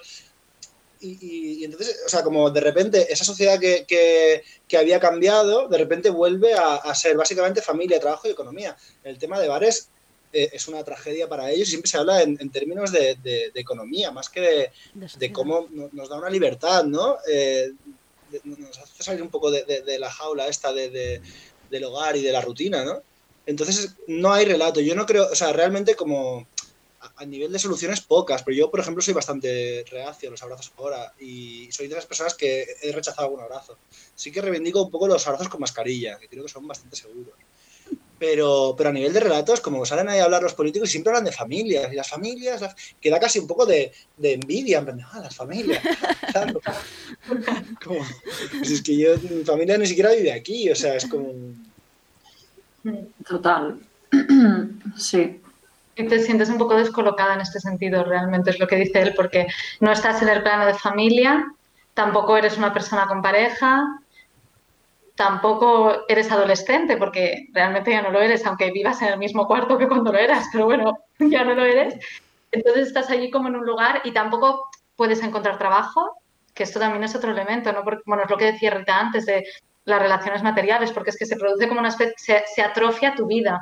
O sea, tú que, bueno, pues mirarás muchas series y harás muchas cosas, pero a nivel de, de avanzar, em, o sea, no, desarrollas nuevas amistades ni nuevas relaciones, porque lo de amistades también, Andrea, tú antes lo has destacado y es verdad, ¿no? Como pues nuevos lazos y que se disuelven y se vuelven a crear y bueno, como esta cosa efervescente de la vida. Ni parejas, ni piso, ni trabajo. Entonces es un poco como, bueno, no, no, no avanzo, ¿no? Es todo muy, muy, muy estático. Y, y eso también a veces hace que, bueno, no sé, creo que es el último punto, pero también te baja la libido muchas veces porque tampoco, porque es cero estimulante. Yo creo que antes Irene lo ha dicho que, que le iba a costar como volver a, pues a este contacto, ¿no? Y yo me estoy encontrando como en la contradicción de que lo deseo un montón y a la vez se me hace una montaña, es como, ¿y cómo se hacía esto? De interactuar en persona, de, de superar estas vergüenzas que, que pueden surgir cuando te enfrentas a alguien cara a cara, no sé. Es como que todo es muy cómodo y muy confort malo, ¿sabes? Sí, i jo, jo, jo, o sigui, jo en aquest, aquest sentit tenc, tenc la sort de tenir una feina que, que me fa estar en contacte amb molta gent, perquè al final estic a una llibreria i només de la gent que, que, pues, que ve, pues, ja veus a gent, ni que sigui amb mascareta i amb el gel hidroalcohòlic, etc. Però, però sí que és vera que jo me n'adonc i és una cosa que, que, que l'he acabat fent i no l'he acabat fent d'una manera conscient en el sentit de, no és que jo un dia agafàs i digués pues ara jo faré això, però jo me veig els darrers mesos i jo els darrers mesos m'estic dedicant a aixecar-me de matí, a anar, a anar a currar, que jo el meu curro me flipa, també tinc aquesta sort. Jo sí que és vera que les abraçades les tenc en el curro, perquè, bueno, perquè al final pues, som grup bombolla i mos han donat, m'ha agradat molt aquest concepte de green card, que deia el Germán, tenim una mica la green card a la cooperativa, um, però jo estic anant a currar i quan surt de currar, automàticament me'n vaig a casa meva. I me quedo a casa meva i ja està. O sigui, llavors és com, a vegades ho pens i dic, hòstia, quan, quan pens que m'acostarà tornar a retomar segons quines coses, me refereixo una mica a això. Sí que jo sóc una persona que m'agrada molt estar tota sola i és, no, vull dir que no és una cosa que me... Però també penso, hòstia, estic normalitzant tota una sèrie de coses que després mm, no, no sé, no? Després, com, com, com no- això... que no també- són. Clar, clar, clar, com això pot afectar, no? I... Però bueno, mm, no sé, ya veremos. Sigamos. Rita. Que, bueno, eh, recogiendo esto que, que decía Irene, ¿no? De, de, bueno, no sabré cu- cuando se acabe esto, ¿no? Cómo, cómo me, volveré a recolocar. Eh, yo me acuerdo de, al principio de todo, cuando empezó el confinamiento, de pensar, bueno, esta idea, ¿no? De, bueno, pues querremos olvidarnos de todo y haremos una especie de lobotomía colectiva para estar exactamente igual que antes y, y dejar atrás esto tan horrible, ¿no? Eh, pero es que ya llega un punto en el que esto afecta al propio cuerpo y el cuerpo también tiene su memo, que es lo que se estaba hablando aquí, ¿no? Es que igual, eh, o, que lo que comentabas antes de, no sé si era Lucía, sobre la, propia libido incluso. Entonces, cuando, cuando ¿sabes? Y, me parece súper problemático a la vez que me entristece muchísimo porque yo me acuerdo de hace meses estar hablando esto con amigas y pensando, yo, yo, porque soy también una drama queen de la vida, yo ya estaba pensando en ese momento, bueno, es que yo eh, tuve como todas las fases, en plan, al principio de todo el confinamiento yo eh, fui a, al estanco y vi que se habían acabado los sellos y ya me, me medio emocioné, tipo, "Ah, bueno, a ver si esto de repente es una oportunidad para la correspondencia amorosa. Evidentemente me equivocaba estrepitosamente, pero bueno, yo con mis cábalas. Entonces, me acuerdo de tener conversaciones como al principio, cuando todavía, bueno, eh, sobre, sobre cómo, porque yo tenía como muy mal, como muy mal presentimiento sobre cómo, cómo cambiaría, cómo evolucionaría el contacto. Lo que decía, por ejemplo, Mar antes, ¿no? Es que necesito un abrazo, una, una piel que no sea la mía tocándome, quiero decir, ¿no? Entonces me acuerdo que, que- que yo pensaba mucho sobre eso y, y tenía miedo, que terriblemente, pues me parece que se está cumplido un poco, de cómo podía cambiar como este, este contacto, porque, porque esta vuelta a la normalidad, que parece ser que es a lo que aspiramos, mm, no sé cómo va a ser, incluso si nos está afectando al cuerpo de esta manera. Entonces, pues yo, mm, mi manera de catalizar mis movidas es escribir, y entonces escribí un texto que se llamaba Un pato no pagar al yugué, que básicamente era como una reivindicación de, de- del beso, o sea, como cogiendo el beso como lo más eh, significativo, que, que llama la atención del contacto, eh, que obviamente no te va a pagar el alquiler, pero eh, te hace la vida más vivible, ¿no? Entonces, bueno, que, que, eh, no, no, o sea, obviamente no tengo ningún tipo de solución y me entristece mucho ver que de alguna manera como los miedos que tenía como al principio, porque mis, algunas de mis amigas me decían, no tía, querremos como tanto olvidarnos de todo esto, que claro que, que nos, que ya nos abrazaremos, pero claro, cuando empezamos a ver como algunos de vosotros habéis comentado y todo, que incluso con algunos amigos, por motivos a veces súper entendibles, que es, pues mira, es que mm, cuido a mi abuelo y no puedo estar abrazando a la peña. O sea, es que por mil cosas que... mm, igual hay gente que está un poco más así, manía persecutoria, paranoia, pero es que en muchos casos es totalmente justificado, ¿sabes? O sea, entonces cuando ya empiezas a ver esto a tu alrededor, de que quedas con un colega del barrio y te ofrece el codo en vez de darte un abrazo, pues ya me empiezo a rayar. y pienso, vale, lo que, las cosas así que me parecían tan de drama queen al principio, igual es que se están haciendo reales. Así que no sé, queda un poco pesimista, pero Yo, yo empezaba esto muy abajo, esto ya no, no hay manera ya de bajarlo más. Em, habéis hablado de... Aleix, ahora te dejaré hablar a ti, ¿eh? Que, que llevas un rato sin decir nada. habéis hablado un poco de la libido y yo os iba a preguntar por el deseo, que creo que es un poco universal. O sea, tengas pareja, no tengas pareja, estés en 25 relaciones a la vez o estés en ninguna.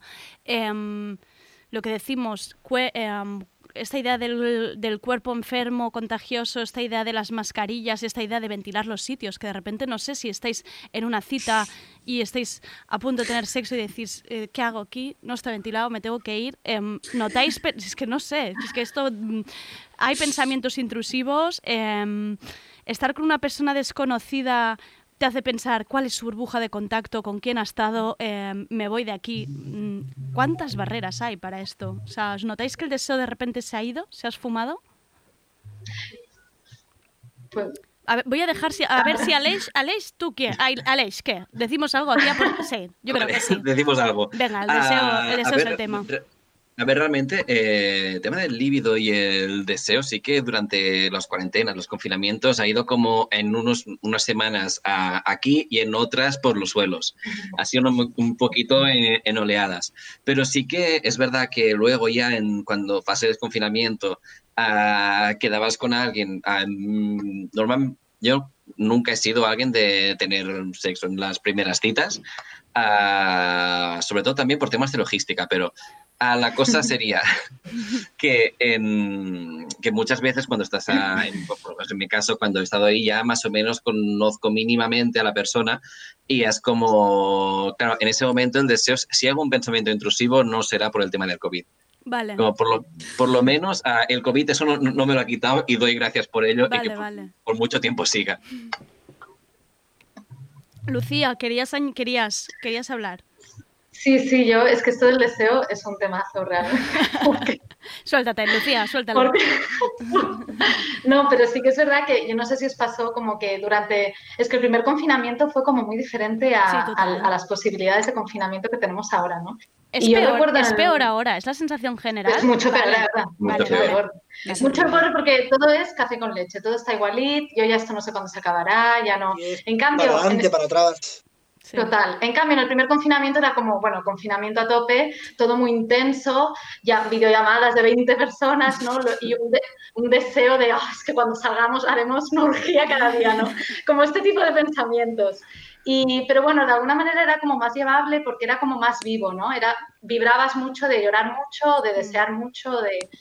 Pero ahora como que, claro, como, exacto, lo que decía Germán, atrás y adelante, como que no sabes muy bien dónde estás y como que te vas aletargando. Yo he notado como, como de que, bueno, que la dimensión sexual de mi vida pues se ha ido como apagando, ¿no? Por un tema, no porque yo quiera, porque es que, claro, todo me lleva a eso, ¿no? Entonces es como, pues lo echo de menos, pero en realidad tampoco tengo el deseo que da gustito, porque cuando lo echas de menos pero te apetece, es, es guay también, ¿no? Tienes ese punto de, bueno, y ahora es como, uff, pues no sé, ¿sabes? Todo, como- todo me da igual. Ya. Y es muy triste ese estado. Bueno, muy triste, muy desagradable a veces. Y hay una cosa que- venga, Germán, perdón. Perdón. En, en relación al deseo hay una cosa que creo que, que a lo mejor compartís y es que el verano fue como una especie de, de- de- no sé, para mí fue como mm, mágico, o sea, porque de repente los contagios estaban abajo y aparte yo creo que hay una cosa con el deseo que también es, es el estímulo, ¿no? Del deseo, que es decir, cuando nosotros vivimos una sociedad ultra estimulante en la que todo el mundo va a los bares, eh, se amontona, eh, besa a una chica, besa a un chico, besa- o sea, como todo es estímulo, ¿no? Y en el verano eso sucedió porque íbamos a la playa, sobre todo, ¿no? Entonces en la playa pues, había gente, había cuerpos que entraban, que salían, charlabas, reías, bebías en la playa, y, y la playa para mí fue como un, un- un- Pequeño oasis. o sea, un lugar, sí, un lugar donde podías estimular el deseo un poco. Y ahora es todo casa, serie, eh, paredes, gente en la calle mirándose así con miedo, muy abrigado, o, o medio, como incluso la, la- la moda, no sé si habéis dado cuenta que la gente ya como viste Sí. un poco como... Sí, sí. O sea, yo, no veo Barcelona, que es como una especie de capital de, Te lo juro que lo dije el otro la día. gente La como- gente, es- nos hemos dejado todos. Sí, sí. Sí, sí, sí. Tal cual. Y, y claro, es un tío, pasó también aquello que conocí a aquella chica en agosto, que, y la primera cita, hay un- una cosa relacionada con la, con la mascarilla que me apetece comentar, que fue que, claro, fue toda la, fue, unas birras, tal cual, y en la despedida, no nos liamos el momento, pero se veía que aquello estaba mm, fluyendo muy fuerte. Y en la despedida, eh, pues yo, en vez de darle un beso, me quité la mascarilla, y ella se quitó la mascarilla. Y fue como una compuerta, una compuerta de consentimiento y de, y de, mm, eh, ¿cómo se dice?, de reciprocidad muy fuerte, y ahí nos morreamos, fue como, wow. Y, y, bueno, hace, hace unas semanas quedé con otra chica y me quité la mascarilla, pero ya no se quitó la mascarilla. Cual, ¡Wow! no hubo lugar a la cobra. Ese de cobra. Bueno, es un, es un una buen, es un buena señal, es una señal que te ayuda un poco también, ¿no? A- vale, pues ya está, ya he entendido cómo va el tema. Estaba respirando un poco el aire, ¿no? Que había en la calle. No, yo me la quité la mascarilla porque mira, Realmente es como que hemos perdido terreno, ¿no? Como, o sea, como que todo sea... Ahora ya solo es la mascarilla y dentro de un tiempo no sé qué será yo ya. Las pero- el verano y las cifras del verano también, aparte del deseo, no- nos abrieron una puerta al optimismo que ahora se está cerrando, ¿no? Total. Marc, Totalmente. Marc creo que quería decir algo. Sí, res, l'altre dia justament parlàvem amb una col·lega sobre tot això del tema del sexe, de com trobem a faltar o no trobem a faltar el sexe, i després de donar-hi bastantes voltes, li deia, hòstia, jo trobo a faltar el sexe perquè per mi és com la meditació. És un moment de la meva vida, del meu dia a dia, que, que no penso en res més que en mi mateixa i en el meu desig, i, i em connecta molt amb mi mateixa i vindria bastant lligat al emborratxar-me i ser, no ser gens conscient del meu entorn mm. i només estar de, de ballar, de gaudir, de sentir, doncs vindria una mica el mateix, no? Hi ha dos moments, dos punts de fuga a la meva vida, que normalment és feina, feina, feina i feina, perquè també com, com la Irene doncs m'agrada molt la meva feina, uh, però tinc dos punts de fuga que sempre han sigut la festa i l'alcohol i, i el sexe i les relacions sexoafectives. I llavors ara m'han pres aquestes dues. Sí que és veritat que a moments ho he trobat molt a faltar i si ho, ho penso una mica ho trobo a faltar, però també crec que a través de la lectura de, de diferents autores, jo que sé, Gornick, eh, Mariluz Esteban, Coral Herrera, eh, Federici mateixa, m'he reconciliat molt amb la soledat. I m'he reconciliat molt, bueno, per una banda, autogestió orgàsmica i punto, ja està, llavors solucionem una petita part, però que no ho és tot, òbviament, uh, i, i després m'he reconciliat moltíssim amb la soledat. Fa uns anys un col·lega em deia, porto tants anys solter que, que m'he acostumat massa a estar sol. M'he acostumat tant a estar sol que no em costa molt uh, començar relacions amb gent i confiar-hi i apostar i decidir, bueno, no sé, com no tinc les eines perquè porto molts anys solter.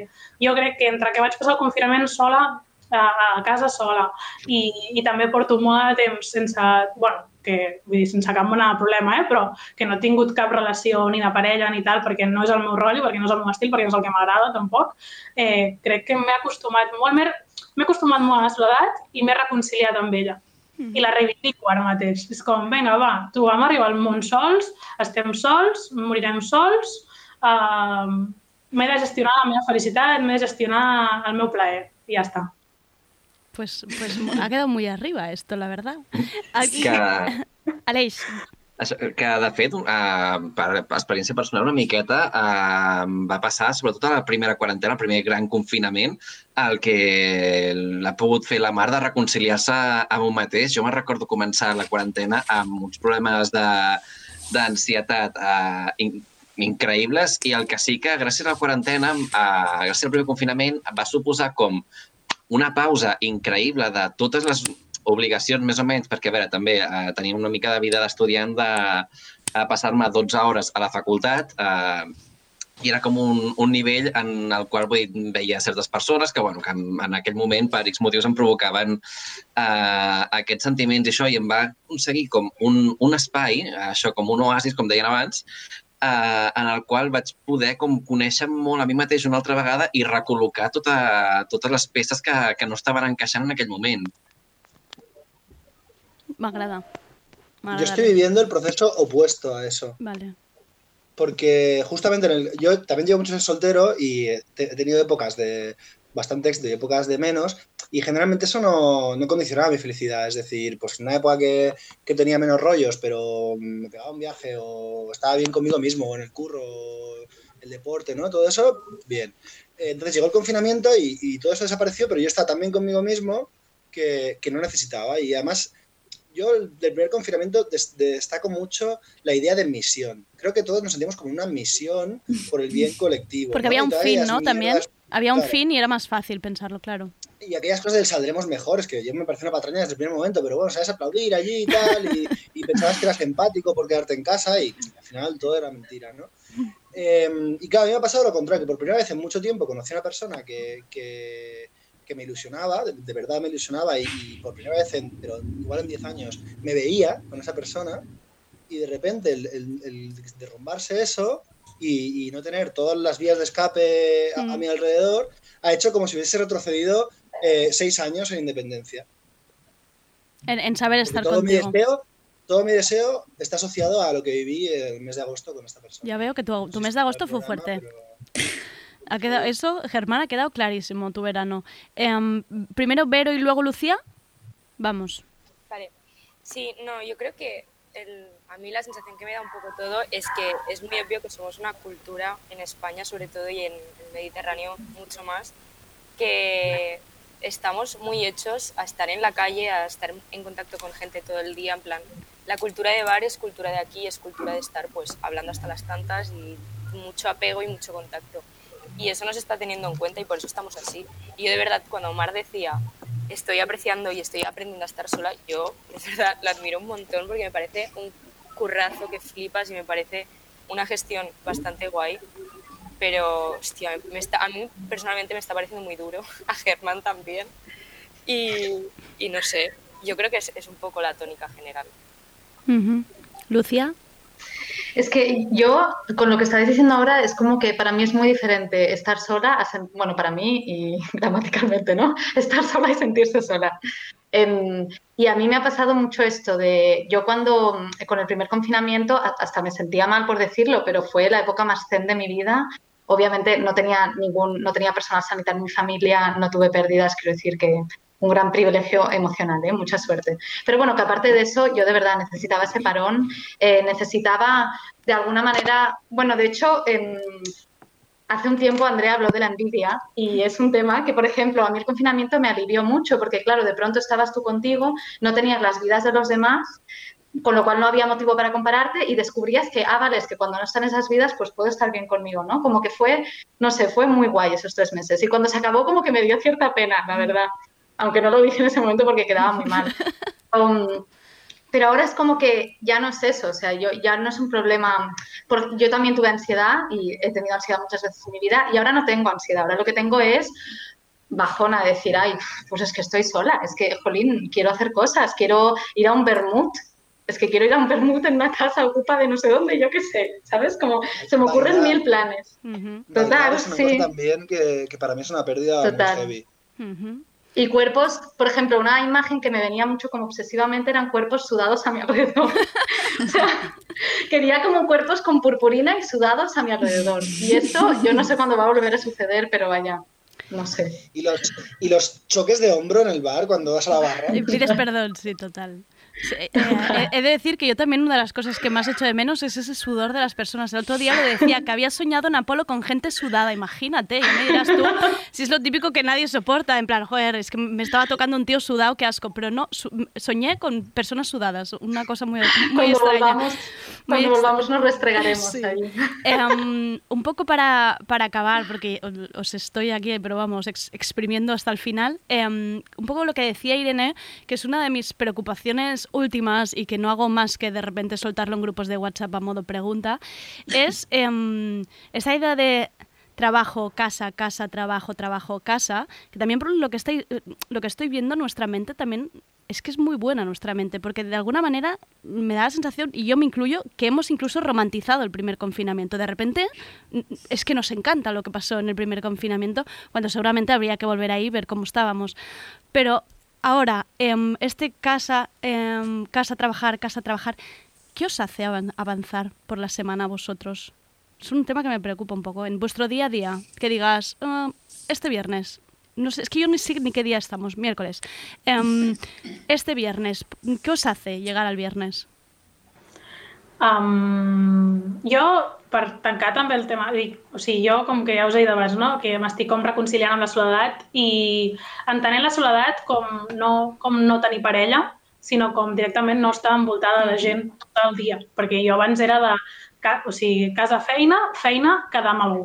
Sigui, no hi havia un sol dia a la setmana que jo no quedés amb algú, no hi havia un sol dia a la setmana que jo tornés a casa directament, que no fes birres, que no sopés, que no sé què. Em deixava una pasta en sopar fora i fer birres fora. Cada, cada dia de la setmana, que això també heavy, l'estalvi que vaig fer jo durant el confinament, però m'he reconciliat amb el, bueno, doncs torno a casa i estic jo, amb el meu sofà nou, el meu gat i un llibre, i ja està. I, i una cosa que abans no, conce no concebia era com, hòstia, mm, si no tinc alguna cosa a fer, o sigui, si no he quedat amb algú, o sigui, no sé, tenia com aquesta por a, estar sola, totalment sola, sense tenir res a fer, i, i ara no, ara és com, eh, és un dels plans que més em ve de gust i adoro els dies aquests de dissabte o diumenge que no tinc res, absolutament res a fer i em passo tot el dia a casa, jo con mis coses, mis llibres, mis sèries i mis tal. I, i jo crec que és, per una banda, això el que em motiva a mi a anar fent, és com, bueno, pues, me tengo a mi misma, m'estic descobrint a mi mateixa, estic llegint molt, molt més, i, i la feina. I en això sí que és veritat que no sé si és bo o és dolent, però ara mateix, des de fa un temps també, la meva, la meva felicitat passa per la meva feina i, i això és el que a mi em fa bueno, avançar, sí. Em, para el oyente, las dos personas que han dicho que son felices en el trabajo trabajan en librerías. Lo digo por si, por si luego eh, alguien quiere sacar conclusiones de aquí, ya las sacáis. Fácil la conclusión. Rita, ibas a decir algo. Sí, eh, me- yo, bueno, admiro muchísimo la- lo que acaba de decir Mar. Y yo, Nos está dando me- o envidia, sea, ¿eh? Sí. Sí, no, no, no, o sea que yo que soy una persona como muy independiente y que siempre he estado mucho sola, o sea, es verdad, en los últimos como tiempos pues sí que tengo mi red de, de afecto y de amigas como bastante afianzada y esto me da como bastante paz, la verdad, y amor en mi vida, pero mm, soy una, una persona que tiende como a ser introspectiva y tal, pero bueno, eh, me parece muy, muy diferente eso que no tener ni siquiera la posibilidad de, de no, de no estar solo, ¿no? Que eso es como muy, muy diferente. Y en relación a cosas que nos hacen como avanzar por la semana y tal, que también, pues depende de la semana, también te digo, porque yo estoy un poco en drama, porque a mí lo de los bares me ha dejado patidifusa, sinceramente, porque para mí es como, yo sí lo, a ver, es que bueno, en fin, ya lo hemos hablado, ¿no? Que para, para mí es un drama, sinceramente, o sea, muy zen, a mí me encanta leer, y yo me acuerdo durante el primer confinamiento que era 15 días, mira, aprovecho que hacía tiempo que me quería leer la Divina Comedia de Dante, pues que eh, la realidad es que no me puedo concentrar para leer. Yo que soy mm, súper bookworm, eh, rabiosa en ese sentido, he tenido serios issues, que esto ya se sale del tema, ¿eh? pero con el tema de la concentración, es que no podía directamente. O sea que si alguien tiene técnicas, skills para eso, que me las diga, porque yo oídos abiertos.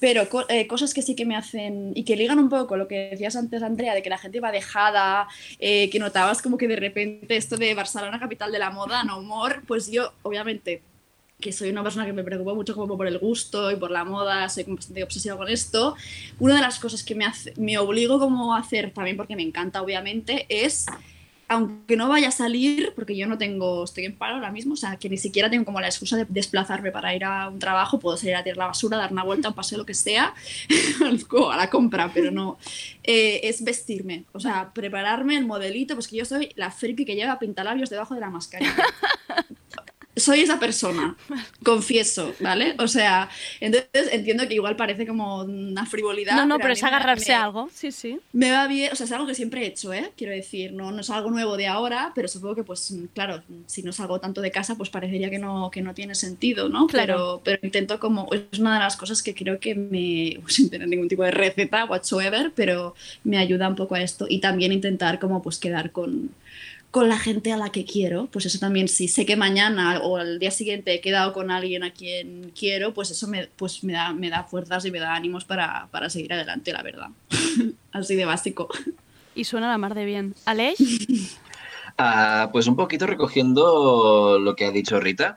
Ah, a mí una de las cosas, ah, una de las cosas que más me han jodido, aparte de los bares, ah, es que cerraron todas las bibliotecas. Ah, porque esto también es una, es una cosa que yo, por ejemplo, también lo que decía de la concentración, yo en casa la concentración se me va a la mierda. Mm, y perdón por, eh, por hablar mal, pero ah, para mí la biblioteca es una cosa como fundamental, aparte que también me otorga ese contacto social, ese también, ese como ese cruce de miradas, ese o quedar con amigos para ir a todo el día a la biblioteca, ir a comer juntos y todo esto es como ha sido un factor ah, social muy importante para mí que mm, se ha ido. Y entonces, ¿qué es lo que me hace eh, ir avanzando? Pues esto, ir mm, más o menos asegurando un mínimo de contactos con amigos a plazo fijo, los, típi- los que tienen Green Card, los Premium, para, para más o menos tener como esa, esa motivación de seguir avanzando e incluso con el tema de concentración quedar ah, con alguien para, venga, vamos a estudiar o vamos a leer algo, con tener a alguien que te ayude como a romper un poquito esa, esa monotonía de estar, de estar en tu casa, que aunque habéis quedado en tu casa, es como, es algo que ya rompe esto y, y, hostia, mo- mo- motiva, motiva muchísimo. Ese apoyo moral, aunque esté ahí, ¿Alguien más quiere añadir algo? Lucía. Bueno, jo... Ah, vale. Ah, espera. Ah, no, no, di- digues, Irene, digues. Vamos, parlem, no. parlo de...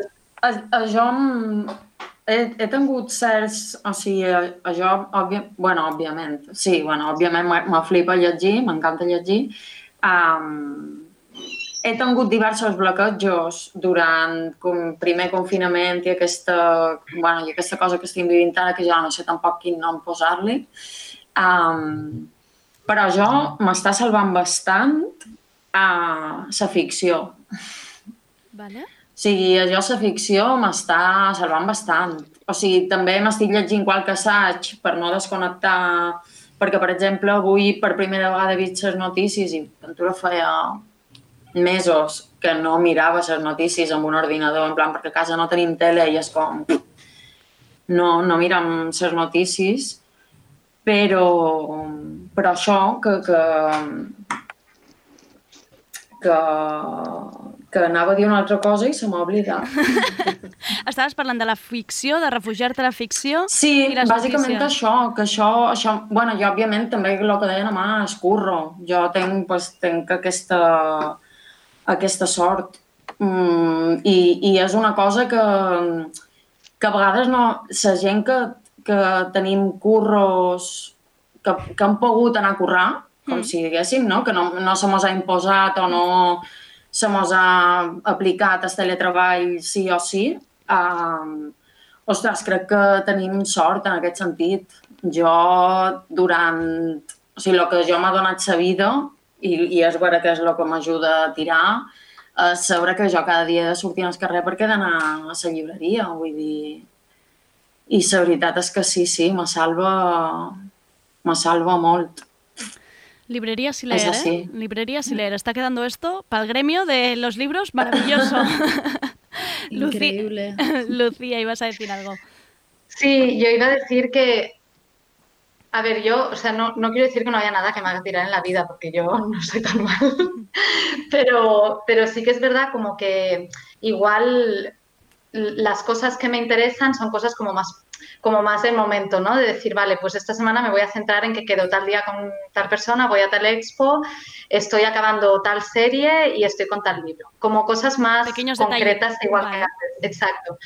Mm, que esto en realidad dices, en ha cambiado la vida a este nivel, o sea, han desaparecido los objetivos a largo plazo, no sé si realmente han desaparecido, pero a mí me ha dado esta sensación, como que de pronto todo lo que me ilusiona son cosas como más, más pequeñitas, ¿no? Más, o sea, más pequeñitas a nivel de muy concretas. Y lo de la concentración es que quería decir como que yo también me siento así muchísimo y, y de hecho lo que me estaba pasando, yo hace un tiempo empecé a meditar como pues con mi terapeuta para ansiedad y tal, tal, y lo que me estaba pasando es que en las meditaciones por Zoom, como no, que hacíamos, em, no podía concentrarme. Y hablándolo con ella también es que, claro, para concentrarte, o sea, tú te concentras cuando hay un... te- te- para concentrarte sales de tu entorno habitual, ¿no? Del ruido habitual y te metes en un lugar silencioso y como contigo y es una introspección. Pero si tú estás permanentemente en el mismo lugar, concentrarte en ese lugar que llevas ocho horas, primero trabajando en el escritorio, luego haciendo la siesta en la cama y luego no sé qué, pues que no te va a salir porque es que ahora no necesitas eso. Entonces que tampoco, yo es que me sentía un poco culpable, me sentía como muy inefectiva de decir, tía, estás todo el día en casa y no eres capaz de meditar para una cosa que puedes hacer, pero que, que creo que no hay que sentirse mal por eso, realmente, porque es que ahora el ambiente meditativo está constantemente ahí, ¿no? O sea, mi cuarto en, en oscuridad y en silencio es mm, lo que tengo constantemente. En cambio, un ambiente ruidoso y con cuerpos sudorosos es lo que no tengo y lo que, Lo que necesito. quieres. Claro, que tampoco hay que culparse porque tenemos una sobredosis de silencio y de concentración forzada. Rita.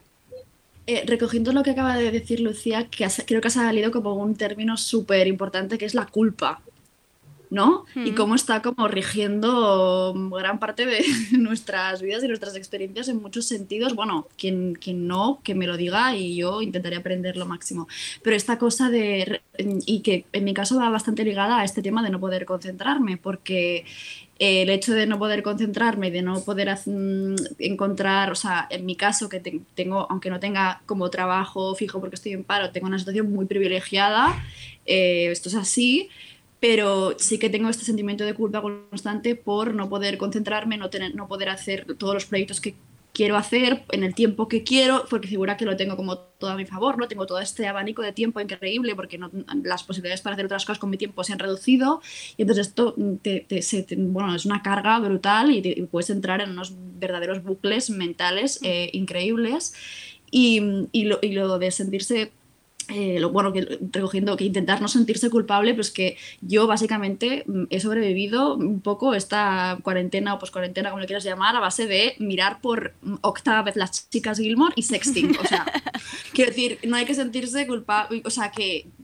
que, que no puedo predicar con el ejemplo porque soy la primera que me autofustigo y me flagelo que flipas pero cuando lo pienso objetivamente es como, pues no, mira, ese es mi lugar de confort y, y lo necesito en este momento y ya está. Y ojalá me pudiera, estoy in- intentando que ocurra, que me ocurra no solo con ficción cinematográfica, sino también con, con ensayo, con poesía, que es lo que he leído siempre y lo que, soy una persona lectora y, y- tengo el tiempo ahora para, hacerlo y, me gustaría que, me sucediera. Pero esto, que si, si te apetece y necesitas mirar eh, una maratón de Keeping Up with the Kardashians, como también es mi caso, pues tampoco hay que flagelarse, chica. Porque además también es muy interesante, la Claro verdad. que sí. A mí me encanta. O sea que, yo qué sé. No, no, y es lo que dice Irene, si al final es la cual- cualquier tipo de ficción, si es lo que te ayuda a, a es- a escapar y ya, es, y ya es difícil, porque yo estoy viendo una serie y estoy repasando otras cosas. O sea que, además, esto que decíais de la culpabilidad lo encuentro, lo encuentro muy interesante y muy acertado porque estamos diciendo que estamos mal, pero no somos realmente conscientes de lo que supone esta frase, porque ya la culpa mm, nos está diciendo que no nos creemos que estemos mal. Pero bueno, ay. Sobre el tema de avanzar, Dime, sí Germán. que, sobre el tema de avanzar sí que, sí que veo, hay muchas cosas que me hacen avanzar. Eh, yo soy un poco Vamos más ahí, un poco, levantemos, levantemos esto un poco arriba. Dale, Germán. Yo soy un poco más ex- extrospectivo, me ¿Vale? puede inventar la palabra. Y por ejemplo, pues yo qué sé, el sábado me fui al Tibidabo, medio corriendo, medio andando y volví. Eh, con una amiga mía quedamos siempre para irnos en, en bicicleta a- al Poblenou. Eres de los de la volver. bicicleta, ¿eh? Vale, ya. Sí, eh, con ella misma nos fuimos a, a Altafulla cuando se podía salir del municipio a pasar el fin de semana. Eh, con mis amigos el hecho de quedar en, en la montaña para dar un paseo en el Parque de Guinardó, en el Collserola o en el Parque de Ciutadella, que al final mm, eh, llegas a conversaciones y, y a, y a encuentros que no, que no llegabas a lo mejor con la rutina nocturna, que también te, te solapaba mucho el, el día, ¿no? Te- estoy disfrutando mucho de- de- del día. Y luego yo trabajo en casa escribiendo guiones para un programa de tele, pero luego hago, hago también reportajes. Y, y si no estuviese confinado no haría reportajes porque me iría a emborracharme. Y los hago por la noche, por ejemplo, o me escapo un día. Y el viernes pasado tuve una historia muy guay, que fue yo creo que de, de los mejores días que he pasado desde, desde que estamos en esta mierda, que fue que, mm, que tengo, había un director de la revista donde yo empecé tra- a trabajar con 20 años en Santa Coloma, que es un cura de izquierdas que tiene 91 años, es un sabio muy fuerte. Y hacía mucho tiempo que no lo veía en su cumpleaños, que hizo una fiesta, el reportaje lo tenía pendiente pero no tenía tiempo. Y ahora dije, va, voy a entrevistarle. Me fui el viernes a Santa Coloma, pasé dos horas hablando con él. Y, y para mí fue como irme al DF, o sea, una aventura, como si estuviese conociendo a, a un druida de, de- de otro, de otro planeta. Y, y fue maravilloso, o sea, fue una conversación maravillosa. Pude estar dos horas charlando con ese hombre que tenía una cantidad de experiencias y de, y de sabiduría brutal. Te juro que volví incluso con demasiada adrenalina a casa. Pero También te está haciendo trabajar más, ¿eh? Digamos, este momento, o sea, vale, nos está convirtiendo en Sí, realmente máquinas de producción eh, perfectas Pero ahora. trabajo en- intento trabajar en cosas que me gustan Claro. cuando salgo de la tele y luego también la idea de que, que yo creo que la tengo tanto cuando trabajo como cuando ahorro, como cuando hago deporte, la idea de estarme preparando. Como es- Vale. es- una cosa como de em, lo que dice en la canción esta de Manel, de la de Astral Mais en Terra, se mola en la fosca, pues tengo un poco sensación de, de estarme preparando para salir de aquí como una especie de, de- de- de- superhéroe. de superviviente superhéroe. pues con, con esta frase final de la supervivencia superhéroe, em, os tengo que agradecer muchísimo que hayáis entrado a Tardeo, em, vuestras opiniones, experiencias, pensamientos y reflexiones. Para mí, de verdad os lo digo muy sinceramente, ha sido un placer escucharos a cada uno de vosotras y vosotros. Lucía, Vero, Mar, Germán, Aleix, Rita, Irene, sois maravillosos, os abrazaría si pudiera, si estuvierais aquí a mi vera. Yo, de verdad, que sí que os daba ese afecto que tanto necesitamos. Muchísimas gracias. Gracias, un placer. Muchísimas gracias a ti. A sobre A ti, Andrea. Un abrazo. Un abrazo. Un abrazo enorme. non c'è niente di meglio che stare in silenzio, pensare al meglio, un'estate leggera che qui ancora, ancora non c'è.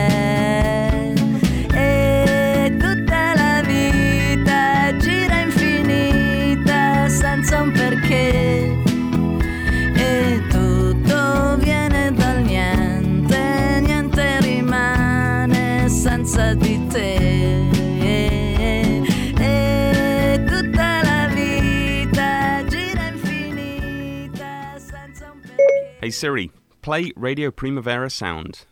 Okay, check it out. RPS, powered by SAT. Rumbo a la playa, carretera larga y oscura. Meteré rápido que quiero llegar ya. Me siento bien, me siento absurda. Espero que hayáis disfrutado de este tardeo. Para mí ha sido como una... des- Ahora mismo me siento un poco como extraña, entre arriba abajo, con muchas ganas de abrazar a estas personas que hemos tenido en tardeo. Cada tertulia de estas me parece muy importante. No dejéis de enviarnos críticas, opiniones, comentarios que hayáis tenido durante la tertulia en las redes de Radio Primavera Sound. Vuestras opiniones también son importantes.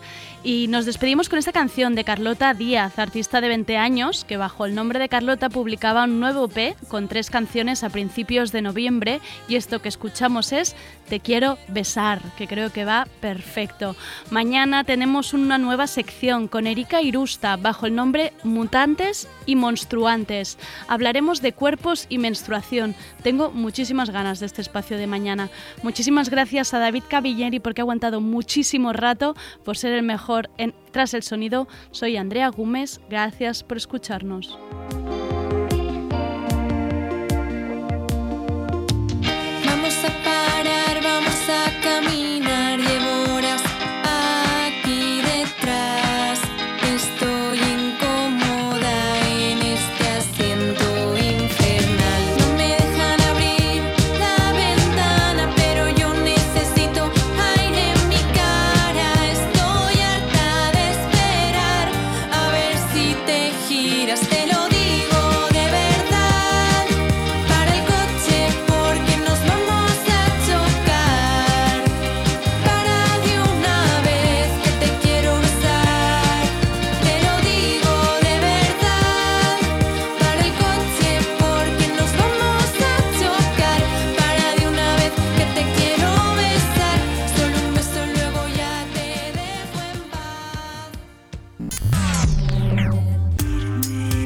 Tardeo, con Andrea Gómez.